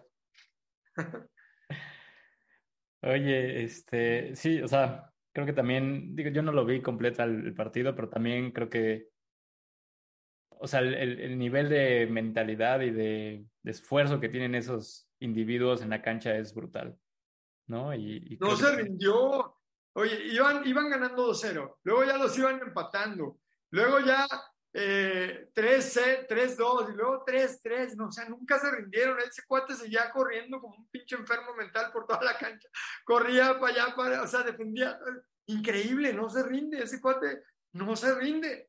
Esa es la... Y muchos van a decir, yo ya lo vi porque subí un post hace rato y, y entonces los tres seguidores que, que tengo me ponen ahí, este, ay, que se lo regalaron y que vendido, que es el mundial más vendido de todo el mundo y que el árbitro vendido y que no sé qué y que, o sea, tirando mucho hate. Y yo digo, a ver, ese cuate ha ganado todos los premios que te puedas imaginar, todo lo ha ganado, todo, absolutamente todo. Y hoy no fue más que el resultado de seguir adelante y seguir adelante. Si él se hubiese rendido, si él se hubiese desanimado, si él un día hubiera dicho ya para qué, si él no hubiera corrido como corrió hoy, si no hubiera puesto su corazón todos estos años, la suerte, como muchos le dicen, no se le atraviesa. Porque la suerte Solamente, para mí la suerte no existe, para mí la suerte es cuando la fe, la certeza total y absoluta de que algo va a ocurrir, se encuentra con la perseverancia, con la determinación y, la práctica para que uno se vuelva el, el, mejor en lo que uno hace. Y esas dos cosas se les atraviese la oportunidad. Cuando esas tres cosas se juntan, entonces cuando decimos, qué suerte tuvo. Mucha gente dice, ¿qué, qué suerte tengo yo? De hecho, hoy me ponen, claro, es muy, porque hablo de emprendimiento y hablo de que hay que poner negocios y hablo de que hay que ganar mucho dinero y que sí se puede. Y la gente que no conoce mi historia, que no sabe absolutamente nada de mí, ni de mi origen, ni de, ni, ni de mi vida, dicen, claro, pues tú porque eres un junior, porque te heredaron el negocio papá. Así me ponen los idiotas. Y yo digo, o sea, no tienen ni idea, güey. Yo fui obrero, yo trabajé como obrero. Cuando yo era niño, mis papás, no te digo que vivimos en casita de lámina, porque no fue así, pero yo no fui un niño rico, nunca tuve los tenis de moda, nunca me pudieron llevar a, unas vacaciones. Una vez mi mamá, después de ahorrar mucho tiempo, nos llevó a Disney. Y, allá en Disney no creas que comimos la, la, pierna de pavo y las palomitas, así como todo. No, no, no, no, llevábamos sandwichitos y en el, en el desayunábamos bien en, el, en, la, en la casa que se rentó comíamos sándwiches, comíamos atún, luego íbamos todo el día a Disney y en Disney no comíamos porque no había dinero para comer y luego en la noche otra vez sándwichitos de atún. Y luego recuerdo unas vacaciones que fuimos a Acapulco y fue lo mismo. Teníamos creo como 12 o 13 años. Son las únicas vacaciones que fuimos así como a la playa padre y, y, comíamos atún con chicharitos y mayonesa en el cuarto y galletitas saladas porque no había para comer. O sea, era pagaron el hotel, pero no había para otras cosas. Entonces, no crean que eh, yo trabajé como obrero, trabajé, de hecho, cuando salí de la universidad, trabajaba en un despacho de contadores y me pagaban sueldo mínimo. Ganaba lo mismo que ganaba un obrero, solo que yo tenía carrera y me pagaban exactamente lo mismo que a un obrero. Entonces, sé lo que es no tener dinero. Eh, cuando salí de la universidad, vivía en un cuartito que tenía el colchón en el piso. Me fui a vivir a Veracruz, era un cuartito de dos por dos, que no tenía, el colchón estaba en el piso, el baño no tenía puerta, era una regadera, la taza no tenía tapa, o sea, era una, hacía en la taza, así te sentabas, estaba fría la madre. Por eso no hacías gimnasio, porque si hacías piernas ¿Ah? Si hacías mucha pierna Sí, sí. O sea, es, que si te distraes acabas metido en la taza te vas para adentro. Eh, o sea, estaba en una colonia feíta en el centro de ahí de Veracruz, muy gachito. No, no, no, yo no, no, la gente dice, no, claro, pero es que tú vienes de una familia rica y que, claro que no, la gente ni tiene idea. Y conozco gente, tengo algunos amigos que vienen de ser muy pobres. Tengo un amigo que se llama Lalo y que es arquitecto. Bueno, él sí dormía en, piso de tierra. Me cuenta que eran creo que siete, ocho hermanos y vivían en piso de tierra. Las paredes ahí en Ciudad de México, vivían por el Azteca, eran de, pie, la piedra del cerro. El baño estaba fuera en una letrina y el techo era de cartón. Vivían en una casa de láminas con cartón.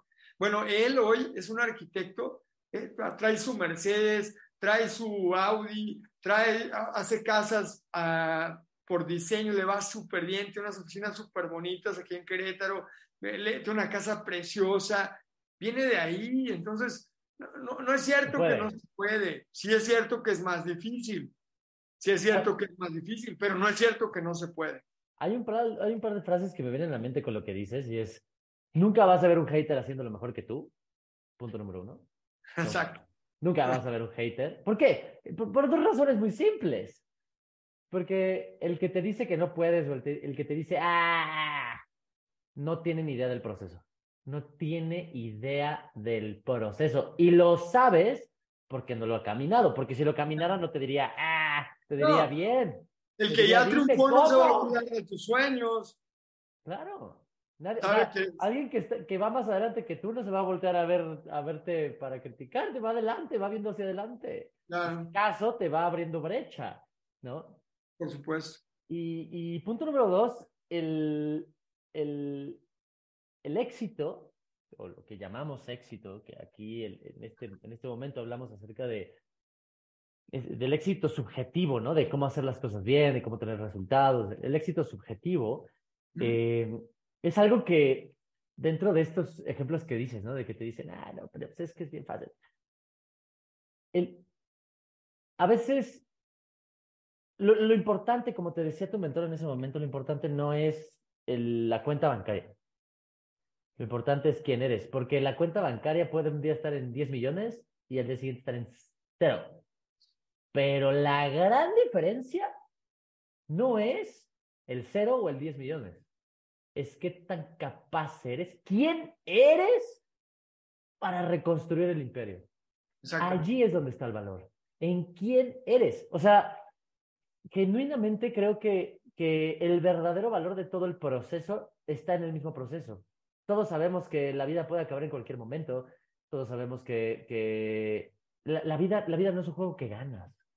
Y hay un error fundamental en cómo es que la, la gente ve la vida creen que la vida se gana. Pero para que gane, por ejemplo, ahorita la final del partido, hasta que no hay un, un silbatazo final, nadie gana. ¿No? Y ya cuando es el silbatazo final, pues ya se acabó, ya no puedes hacer nada. Y ahora sí, contamos los puntos. Ah, ok, ya ganaste. Pero entonces, si quieres ganar la vida, entre comillas, necesitas que acabe para recontar y, y, contar los puntos, ¿no? Ahora sí, vamos a ver si ganaste o perdiste, ¿no? Claro. ¿Qué crees? Entonces ya no puedes jugar. La vida no es un juego que quieres ganar, es un juego que quieres jugar. Claro. Entonces, no funciona así. No funciona así de que. Ah, lo voy a copiar. El proceso es eso, el proceso es allí, ¿no? Es en quién te conviertes para poder seguir haciendo, para, en, en, en, en palabras de Miguel, en, en, en quién es Miguel, es cómo le, cómo le hago yo para hacerme alguien de más valor para las personas? ¿Cómo le hago yo para tener más seguidores? No porque el número me importe, sino porque con ese, con ese alcance y ese, ese micrófono, ese megáfono que son las redes sociales, puedo decirle cosas a las personas que tal vez con mi club de lectura, que es gratuito en todas las redes sociales, ¿sí? tal vez a una persona va a tomar el hábito y eso le puede cambiar la vida como a mí. Y las redes sociales no son para mí, son para ti, ¿no? Y es mi esfuerzo para ti y es lo importante es en quien se convirtió Miguel para tener millón de, un millón de seguidores, ¿no? Es lo que vale. Porque si mañana quiebra Facebook y cierra y sale la siguiente que es cualquier grama, o sea, cualquier Instagram o cualquier Alagram, ¿sí? Lo vas a volver a hacer. Vuelves a construir. Lo vuelves a construir, punto final. Empiezas desde cero y lo vuelves a hacer. ¿Por qué? Porque eres bien pero no esperas a que el juego termine para decir, ahora sí, vamos a contar mis puntos. No, ¿sabes? O sea, ahí está el valor. El, verdadero valor no es, no es qué logras o este éxito subjetivo, sino genuinamente en quién te conviertes. Y esto que dices, si todos los días trabajas en ser mejor que tú, terminas siendo mejor que todo el mundo, habla justamente de eso. Es exactamente el proceso de ser un poquito mejor y ser un poquito mejor. Un poquito mejor diario y hay muchas áreas de tu vida, hay muchas áreas de la vida y a veces unos nos enfocamos como yo, tal vez yo en la salud y el fitness, ¿no? Y hay otros que como tú se enfocan en las, las finanzas y, y está bien, ¿no? Pero siempre puedes tomar una pequeña área de tu vida y ver cómo ser un poquito mejor. Y de eso se trata. Fíjate que hay una, un dicho que dice, tú cuida de mí para ti, que yo cuido de mí para ti. Tú cuida de ti para mí, que yo cuido de mí para ti. Y entonces, por ejemplo, lo, voy a, lo voy a poner para que se entienda más.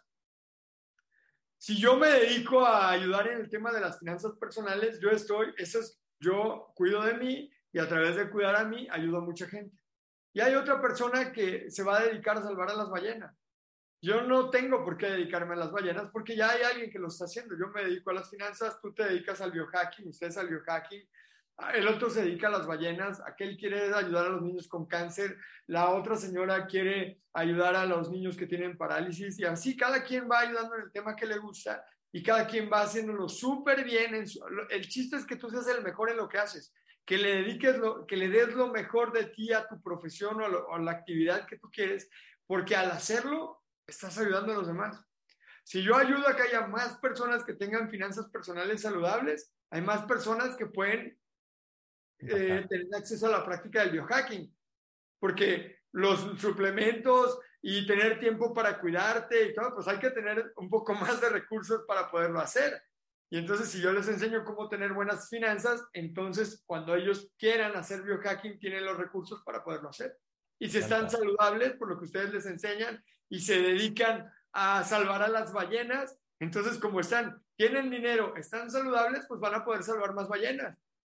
Y entonces están cuidando del mundo para nosotros. Yo hago muy bien lo que yo, a lo que yo me quiero dedicar, lo hago extraordinariamente bien. Tú haces muy bien aquello para lo que te quieres dedicar y lo haces extraordinariamente bien. Y al cuidarte a ti, me estás cuidando a mí. Y al cuidarme a mí, te estoy cuidando a ti. Totalmente. Se trata de entregar con el corazón, entregarte al mil por ciento para que tú hagas lo mejor posible aquello a lo que te quieres dedicar. Yo creo que, yo creo que hay algo, algo que, que me gustaría poner en la mesa y es, es cuando decimos que seas lo mejor en lo que haces, que seas el mejor en lo que haces, no necesariamente nos referimos a que seas el número uno del mundo, por ejemplo, como Messi, ¿no? porque el número uno solo hay uno, ¿no? Que seas mejor cada vez, que seas lo mejor posible. Que, seas tu mejor tú, ¿por qué? Porque como yo le digo a las, como le digo a las personas es, nadie tiene los amigos que tienes, Nadie tiene el carisma que tienes o el carácter que tienes. Nadie tiene la historia de vida que tienes. Nadie tiene los gustos que tienes. Y menos al mismo tiempo. Toda esa combinación de cosas, cómo te ves, qué haces, tu familia, tus amigos, tus conexiones, tus, tus características, tu carácter, tu historia de vida, te vuelven único. Haz lo mejor que puedas con eso. Y ese papel, ese personaje, como le quieras llamar, ese personaje, vuélvelo lo mejor, llévalo a las, a las estrellas. Ah. Ese, eso que eres, porque si tú no haces eso que puedes hacer con eso, nadie más lo hará. Y entonces dejarás a la historia de la humanidad sin aquello que solo tú pudiste hacer. Y eso es un delito. Exacto, estoy de acuerdo, me gusta. Totalmente. O sea, eh, a eso nos referimos, aunque seas el mejor. Tu mejor versión, que des lo máximo, que seas lo mejor posible. No, la carrera no es con nadie más porque siempre va a haber alguien que lo pueda hacer mejor que tú. O sea, hay alguien que, diferente, o, que puede ganar más dinero, o que puede, o sea, vivir más años. siempre va a haber alguien que a la, mera lo va a hacer mejor. Pero el chiste es que tú seas tu mejor versión. Y que el día que ya el, el, partido acabe, como tú acabas de decir, y que arriba vayamos a entregar las cuentas, los que creemos en Dios, yo creo que las cuentas no van a ser cuántas pull-ups hiciste o, o cuánta lana acumulaste. No, no, va, a ser cuánta gente fue mejor gracias a que tuvo contacto contigo. Cuánta gente estuvo más inspirada gracias a que tú diste, y te, te retaste a dar tu mejor versión. Gracias a que las inspiraste, las empoderaste, las ayudaste, les enseñaste, las entrenaste. ¿Cuánta gente a través de tu ejemplo decidió seguir viviendo y hacer las cosas mejor? Una de las cosas de las que más me siento orgulloso y que más dentro de lo triste que está, más felicidad me genera, es que hay cuatro personas que en palabras más o palabras menos me han dicho lo mismo.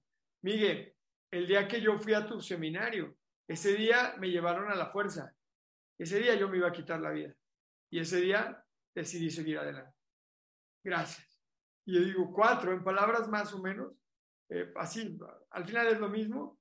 Yo digo, wow, si todo el esfuerzo, si todas las lágrimas, si toda la hambrita que pasamos, si todas las, las penas y todo el esfuerzo y, y, los libros y las deudas y el estrés y las noches sin poder dormir y las preocupaciones y el esfuerzo para aprender y las horas de práctica y el dinero invertido sirvió para cambiar esas cuatro vidas, para que cuatro vidas se salvaran, para que cuatro personas decidieran seguir adelante y no se rindieran ante, ante sus retos, ante sus problemas de ese momento. Ya valió la pena. O sea, ya se pagó todo el esfuerzo. Yo puedo llegar allá arriba y sentirme feliz y decirle adiós, decirle, pues por lo menos cuatro. ¿Cuántos? por lo menos cuatro. Cuatro. No sé cuántos más, pero sé de cuatro. Cuatro. Y, y, sin duda es, sin duda es mucho más porque, porque pues aquí hay otros dos que tal vez pues, no estábamos pensando en, en, en, ya ver el marcador final, pero sí, pero sí, sí que has generado un impacto positivo en nosotros y a través de todo lo que haces, a muchos más. Y ustedes en mí, porque yo los veo y, y fíjate, es que cuando uno se lleva con gente que es positiva, así como con ustedes, pues unos, unos nos contagiamos a los otros. Entonces yo he estado últimamente haciendo el ayuno, eh, comiendo mejor, bajándole al azúcar, ya bajé 5 kilos y los veo con su reto y, y, quiero hacer más ejercicio y sí me quiero, o sea, sí me, ya, ya no me quedaban las camisas, ya era punta morado, me quitaba el pantalón y me quedaba así morada la cintura de lo apretado que está el pantalón. Este, ¿Cómo se llama? ¿Tan morado? ¿Ah? ¿Tan morado? Morado, así ya, neta que ya los botones ya reventaba y ahorita ya el pantalón me queda flojito. Ya bajé 5 kilos y sí estoy haciendo como una vida un poco más saludable. Y, y, eso es porque los veo a ustedes, porque los escucho, porque escucho sus entrenamientos, porque los sigo en redes sociales, porque el Uli que vive aquí en mi casa, Uli que lo, lo adoptaron, me nació un hijo de 39 años, ya tiene, ya tiene 3 años aquí conmigo, ya tiene 42, y, pero está haciendo eh, una vida muy saludable y se quiere poner así súper fuerte como ustedes y va al gimnasio. Entonces yo, al estar en contacto con ustedes y con él, pues me inspiro y digo, a ver, yo también quiero, y aunque esté más viejito, pues no le hace, me voy a poner mejor y voy a ver cómo, cómo le hago para que, aunque sea con el marcador, me voy a pintar los cuadritos, a ver qué hago. Este, pero, pero sí, o sea, unos nos vamos alimentando de forma positiva a, los otros. Pues así como ustedes dicen, oye, pues tú me has ayudado, yo les digo a ustedes, ustedes me han ayudado a mí, ustedes me han inspirado muchísimo, creo que han inspirado y van a seguir inspirando a muchísima gente, porque lo que ustedes están haciendo es una locura, es una auténtica locura de personas como ustedes dicen, personas normales, no, nadie es normal, o sea, nadie que haga 10.000 burpees es normal. es un subnormal. No, no, es que... Es un freak. Está, está muy caño. Eh, pero qué bueno que somos diferentes, ¿no? O sea, no somos personas superdotadas, somos personas que a lo mejor estamos súper zafadas, ¿no? Y entonces en esa zafadez que tenemos, pues nos ponemos retos grandes y a pesar de que no tenemos las fortalezas físicas o la cuestión genética a nuestro favor, o nuestros papás, en mi caso, mis papás no fueron ricos, ni empresarios, ni tuve nadie cerca que me dijera cómo, pues esa super locura de la que cuento, pues me ha hecho creer que soy capaz y que no importa que la vida esté difícil o que no tenga yo las características físicas o el apellido o los fondos, o, pero ahí vamos, ¿no? Y ustedes igual. Y es, yo, y es... yo, he visto las fotos de Quique, o sea, el único aquí que sí nació súper mamado es Leo. Él cuando nació, cuando nació lo sacaron con forceps y entonces rompió los forceps. Así, solo así, es un bebé, pero súper mamado, ¿no? Así, como yo lo conocí, él dice que no, pero como yo lo conocí mamado, ya desde yo ya lo conocí así, ya estaba súper fuerte. Pero a ti, pero a ti, Quique, que te he visto las fotos de cuando estabas, pues un poquito... Ah, estaba, estaba, re, re, yo sí reventé camisas. Sí, sí te vi así, esas fotos donde ves un poquito chonchis, ¿no? Y luego, ahorita como estás, Uh, sí parece como que vomitaste un quique, ¿no? Así, así como... y estabas muy... Y me cuentas de tus malos hábitos y que bebías y fumabas y, y tenías, comías súper mal y veo tus fotos de cuando estabas gordito y, y, te veo ahora y veo lo que estás haciendo y cuántas, uh, cuántas pull-ups haces. Digo, wow, o sea, está increíble. Y Leo, por supuesto que lo que digo de Leo es, es broma. Obviamente que que eh, un proceso. proceso. Lo que pasa es que yo ya lo conocí cuando él hacía mucho ejercicio, ahora está mucho más fuerte, pero ya lo conocí fuerte, pero, pero de niño, pues obviamente que, que tuvo, entrenó karate muchísimo tiempo, sé que hacía muchísimo ejercicio por muchos años, es cinta negra, no sé cuántos danes y toda la vida ha competido. Y, entonces, pues eso no es casualidad que hoy está como está de fuerte, no es casualidad que hace tantas burpees como hace, se han entrenado, se han preparado y eso es sumamente inspirador y van a, van a lograr tocar muchísimas vidas y muchísimos corazones porque lo que están haciendo está, está cañón. Pero creo que es esa locura la que nos hace unirnos y alimentarnos las buenas vibras unos a los otros y soñar en grande, creer que, es posible hacer cosas extraordinarias siendo seres ordinarios. Totalmente. Que personas ordinarias como nosotros podamos hacer cosas extraordinarias, eso es inspirador. Nada más hay que juntarse con la tribu adecuada para que uno siga adelante. Y si hacemos equipo, nos volvemos 10 veces más fuertes. Nos hacemos más fuertes, claro. Nos hacemos más fuertes. Brutal. Qué chulada de charla. Yo estuve en curso, ¿eh? O sea, una vez más me tocó estar en curso. Ya digo, no se ve. ¿De cuál curso? O sea, ¿estabas en curso y viniste al podcast o qué? no, el, podcast se volvió curso. Cuando la cámara se mueve y se mueve y se mueve, pues estabas apuntando, entonces se movía la sí, cámara. Sí, ajá, es que está aquí en la... Sí, me pongo a escribir y se mueve, sí es cierto, no, no lo notaba porque estaba volteando para abajo. No, no, ya que se movía la cámara, es porque estabas escribiendo. Estaba notando, sí, sí, sí. Y tengo aquí hasta dos plumas y de pronto tengo una y de pronto tengo otra. Pues, brutal, me encantó, me encantó, me llevo muchas lecciones, muchos, muchos momentos, muchas lecciones, muchas frases, muchos... Para cerrar dos cosas, hermanito. Venga. En retrospectiva, ¿cómo ves esos imposibles? Cuando, cuando ya dijiste, ya no quiero vivir. Porque tú veías que ya era un, el, el hoyo estaba tan profundo y cada vez cavabas más en vez de salir, que dijiste, no, o sea, si no salí cuando estaba el hoyo medía 10 metros, ahorita que estoy en bajo mil, ¿Cómo lo ves? Mira, es, yo, creo que esto es como una, es una película, estamos viviendo una película. Y a veces cuando nos sentimos derrotados o nos sentimos que estamos atorados, lo único que estamos viendo es una foto de la película pero no estamos viendo la película completa. O sea, en muchas ocasiones en nuestra vida, lo que pasa es que a veces lo que, el problema que tenemos hoy es el que más nos atormenta y nos hace, no nos, hace perder la perspectiva. Pero en muchas ocasiones en nuestra vida hemos pasado por situaciones que nos retan y hemos salido adelante. Situaciones que en ese momento pensábamos que eran imposibles, que eran difíciles, que estaba muy complicado, yo pensé que no lo iba a lograr, yo pensé que no iba a poder reponerme del dolor, yo pensé que no iba a poder sobreponerme de la tragedia, y sin embargo hoy ya lo lograste. Si hoy estás pasando por una circunstancia difícil, pues solamente tienes que pensar que es una fotografía. Este dolor que estás pasando hoy, este reto que tienes enfrente, esto que hoy consideras como un problema, el día de mañana no lo va a hacer.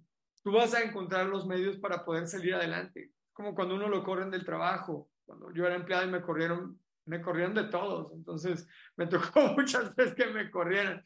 Eh, y, a, veces, a veces con razón, a veces sin razón, pero bueno, al final me corrían y, y, yo entonces sentía que era lo peor y qué tal si ya no encuentro otro igual y, y le lloraba. O cuando terminé con mi exnovia, que yo decía, para cómo, y me engañó y yo este, y me quería cortar las venas con un pan bimbo y, pero luego volteas hacia atrás y dices, ay, pues cómo me quería, o sea, en serio, mira, si no me ha pasado eso, ve nada más la mujer que me encontré, y no es porque la otra no sea una buena persona, simplemente no era para mí, pero ve nada más la chulada de mujer que me encontré y la familia tan hermosa que construimos, y, y la verdad es que si yo me hubiese casado con ella nos hubiera ido re mal, porque no éramos el uno para el otro.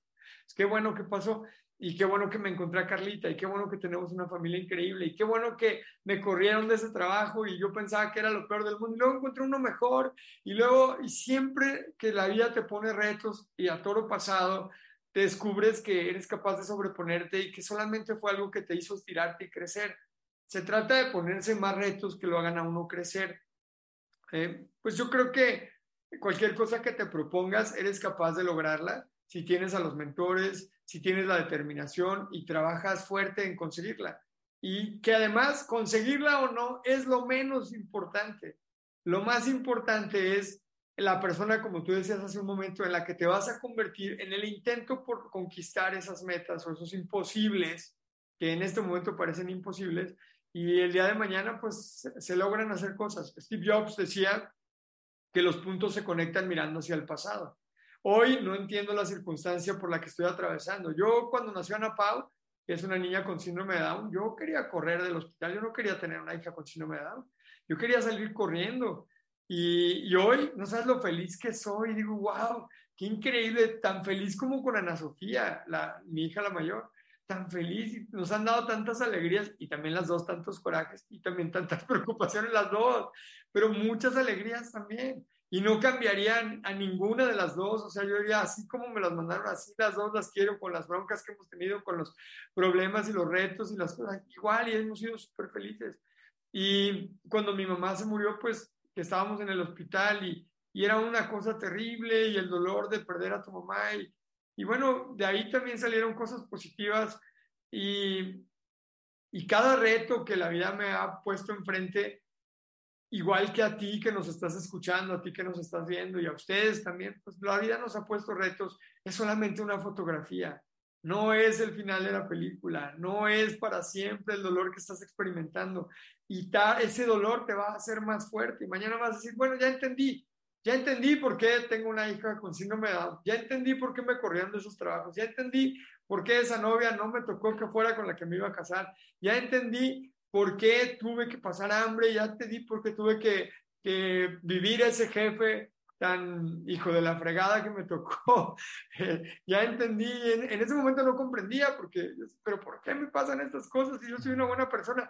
Ya entendí, me tocaba crecer para yo poder ayudar a más personas, para poderme ayudar primero a mí y luego estar en posibilidades de ayudar a más personas. Entonces, siempre esos retos no le saques la vuelta. Yo tengo en el final de mi libro, aquí tengo una, una, un pedacito que escribí y déjame ver dónde está. Dice, déjame lo encuentro, dice, dame un segundo, porque está, dice, no le pidas a Dios que te haga la vida más fácil, porque no hay gloria en la facilidad. No le pidas que te ponga el camino más sencillo, porque nadie, nadie hace una película, nadie escribe un libro, ni nadie siente orgullo de aquellos que obtuvieron las cosas de manera sencilla. Pídele que te ponga las cosas más difíciles, más perras, y que te ponga retos más grandes para que crezcas y descubras de lo que eres capaz. Pídele que te ponga obstáculos, pero que te dé la cabeza para poder sortear cada uno de ellos y demuéstrale al mundo de lo que estás hecho de lo que estás hecha. Hoy se están escribiendo las historias que mañana han de ser contadas. ¿Qué quieres que tus hijos, qué quieres que tu pareja, tus amigos y tus padres cuenten de ti? El día que te vayas, ¿cómo quieres ser recordada? ¿Cómo quieres ser recordado? No hay garantía de que si luchas por tus sueños, los vas a hacer realidad. No hay garantía de que si vas por ellos con todo tu ser, los vas a conseguir. Pero sí hay garantía de que si no lo intentas, jamás se harán realidad. Uh, está increíble. No pidas que las cosas sean más fáciles, porque eso es para cualquiera. Pide que estén más perras, porque eso es para ti. Y luego pídele que te den nada más la fortaleza y la cabeza para encontrar las personas, los libros, los cursos, la, los conocimientos y para que puedas desarrollar las habilidades para que salgas adelante de esos retos que la vida te está poniendo enfrente. Y no le saques la vuelta a tus sueños. Porque al final del camino, de lo único que te podrías arrepentir es de no haber ido tras ellos. Eso es lo único. No hay garantía de que los logres, pero sí hay garantía de que si no lo intentas, no se van a hacer. Va a llegar. Sí, hoy en día, hoy en día la, el, la comodidad y la como no tiene, no tiene mérito. ¿no? La comodidad y, y, y la salida fácil no tiene mérito. O sea, es muy fácil quedarse, quedarse en el mismo lugar. O sea, eso no tiene ningún tipo fácil. de mérito. Y nadie hace una película de esas personas. Nadie. Totalmente. Hermanito, para cerrar un libro que nos recomiendes aparte del tuyo. Los 12 secretos del millón de... No venía preparado. Los 12 secretos del dólares. Justo, ese es un librazo. ¿Y saben qué? Les voy a, les voy a decir rapidísimo. Cada capítulo, cada capítulo dura entre 12 y 18, 20, 25 creo que es el más largo, páginas. Y son 12. muy puntuales, muy específicos, muy concisos. Se ve un libro grandecito, pero porque son 12 conceptos. Tiene la letra grande y tiene entre está, está bonito el libro. La verdad muy bonito, muy fácil de leer, muy, muy. Pero lo que me gusta es que es conciso y al grano. Parece un libro grande y lo está porque son 12 conceptos muy, muy importantes. Pero imagínate, 12 conceptos por, por 15 hojas, estamos hablando de un, libro de 180 páginas, ya bien completito y, y bien hecho. Entonces, cada concepto está puntualizado muy bien y desde mi perspectiva muy fácil de leer, muy bien hecho, un gran libro sin duda alguna. No estaba preparado. Y bueno, ya que acabas de leer este, te recomiendo que leas este. bueno, habrá gente que solo está escuchando y no nos está viendo. Es en los 12 secretos del millón de dólares de Miguel Gómez. Oigan, bueno, no, ya les va. Les voy a recomendar un solo libro está muy cañón porque hay muchos, muchos muy buenos. Entonces, yo diría que Imperdibles, Hábitos Atómicos, es un libro espectacular que te va a ayudar a entender el efecto, el concepto del efecto compuesto, pero además te da técnica para que uno pueda construir los hábitos que te van a llevar a tener una vida plena, próspera y feliz en 360 grados.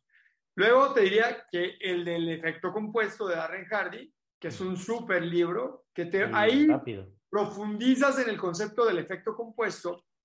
El, el principio del concepto del efecto compuesto es que la fórmula para el éxito y la fórmula para el fracaso son exactamente la misma.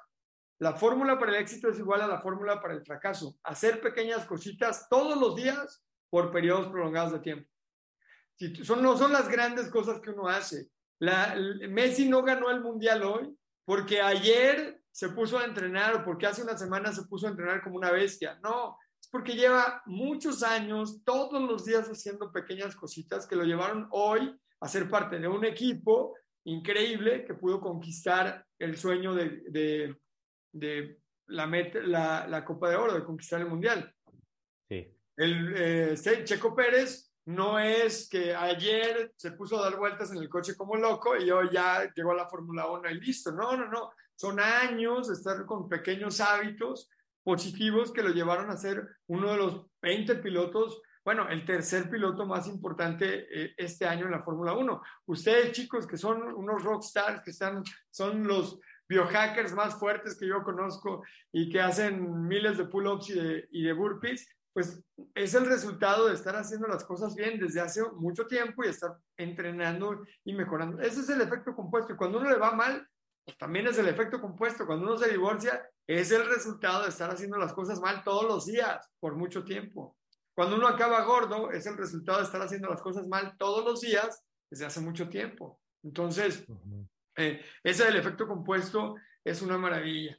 Les diría que lean el de Burlar al Diablo de Napoleón Hill, librazo increíble, que habla, es una entrevista que supuestamente tuvo Napoleón con el diablo, donde le dice que pues cuáles son sus secretos para conquistar el alma de las personas, que no las conquista, no se apodera de sus almas cuando se mueren, se apodera de las almas desde que nacemos, con la ayuda de nuestros padres. Sus mejores aliados son los papás, los gobernantes, los, la, la, la iglesia y... Las escuelas, ¿no? Las escuelas, los maestros, entonces ahí te cuenta y cómo las armas preferidas del diablo son las pandemias y las crisis financieras porque generan miedo y en el miedo la gente comete las peores tonterías.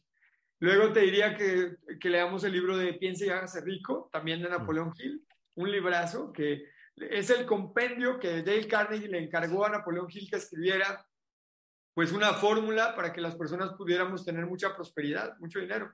Y entonces entrevistó a los 500 hombres y 500 mujeres hombres y mujeres más ricos de aquellos entonces, estamos hablando de hace más de 100 años, y, en este libro pues hizo como un manual para el éxito financiero y para el éxito en la vida en general.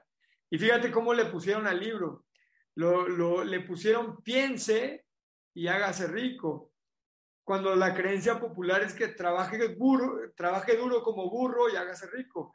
Si esa fuera la fórmula, así le hubieran puesto al libro, pero le pusieron piense y hágase rico. O sea que algo han de saber esas personas que, son, que fueron ultra, mega millonarias, a lo mejor dedicaban algo de tiempo a pensar no ir tanto a trabajar como burro.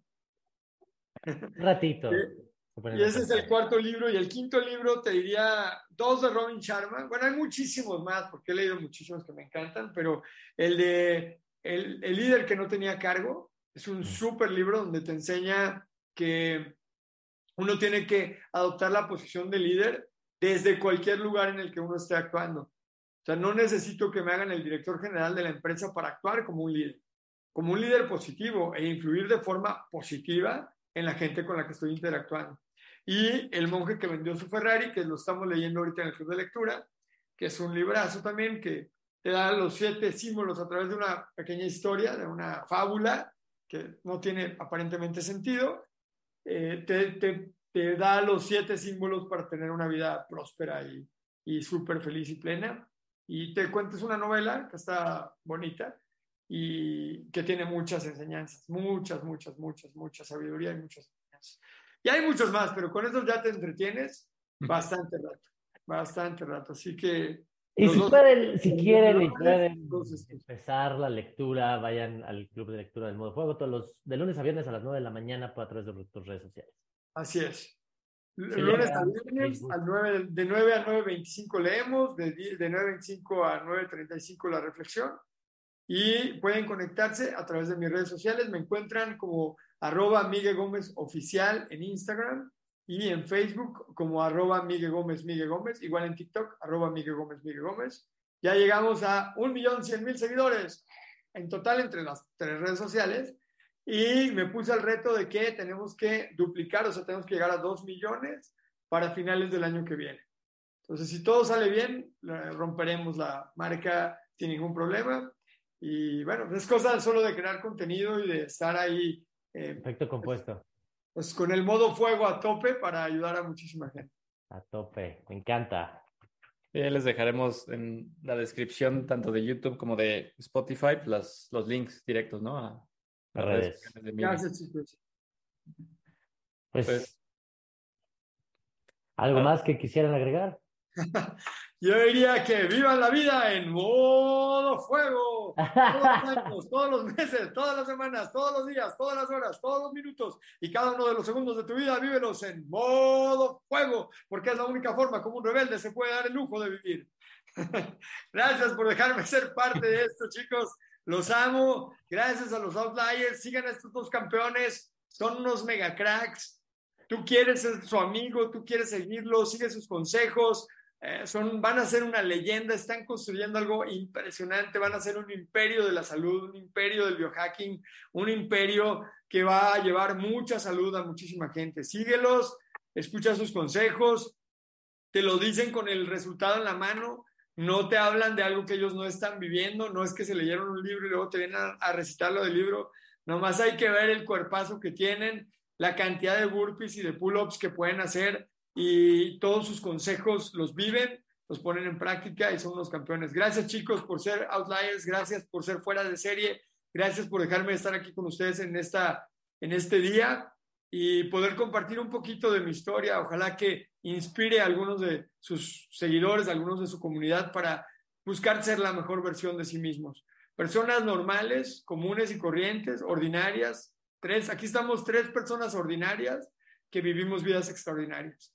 No porque tengamos nada especial, somos igualitos que tú, solamente que estamos más loquitos y no la creímos más.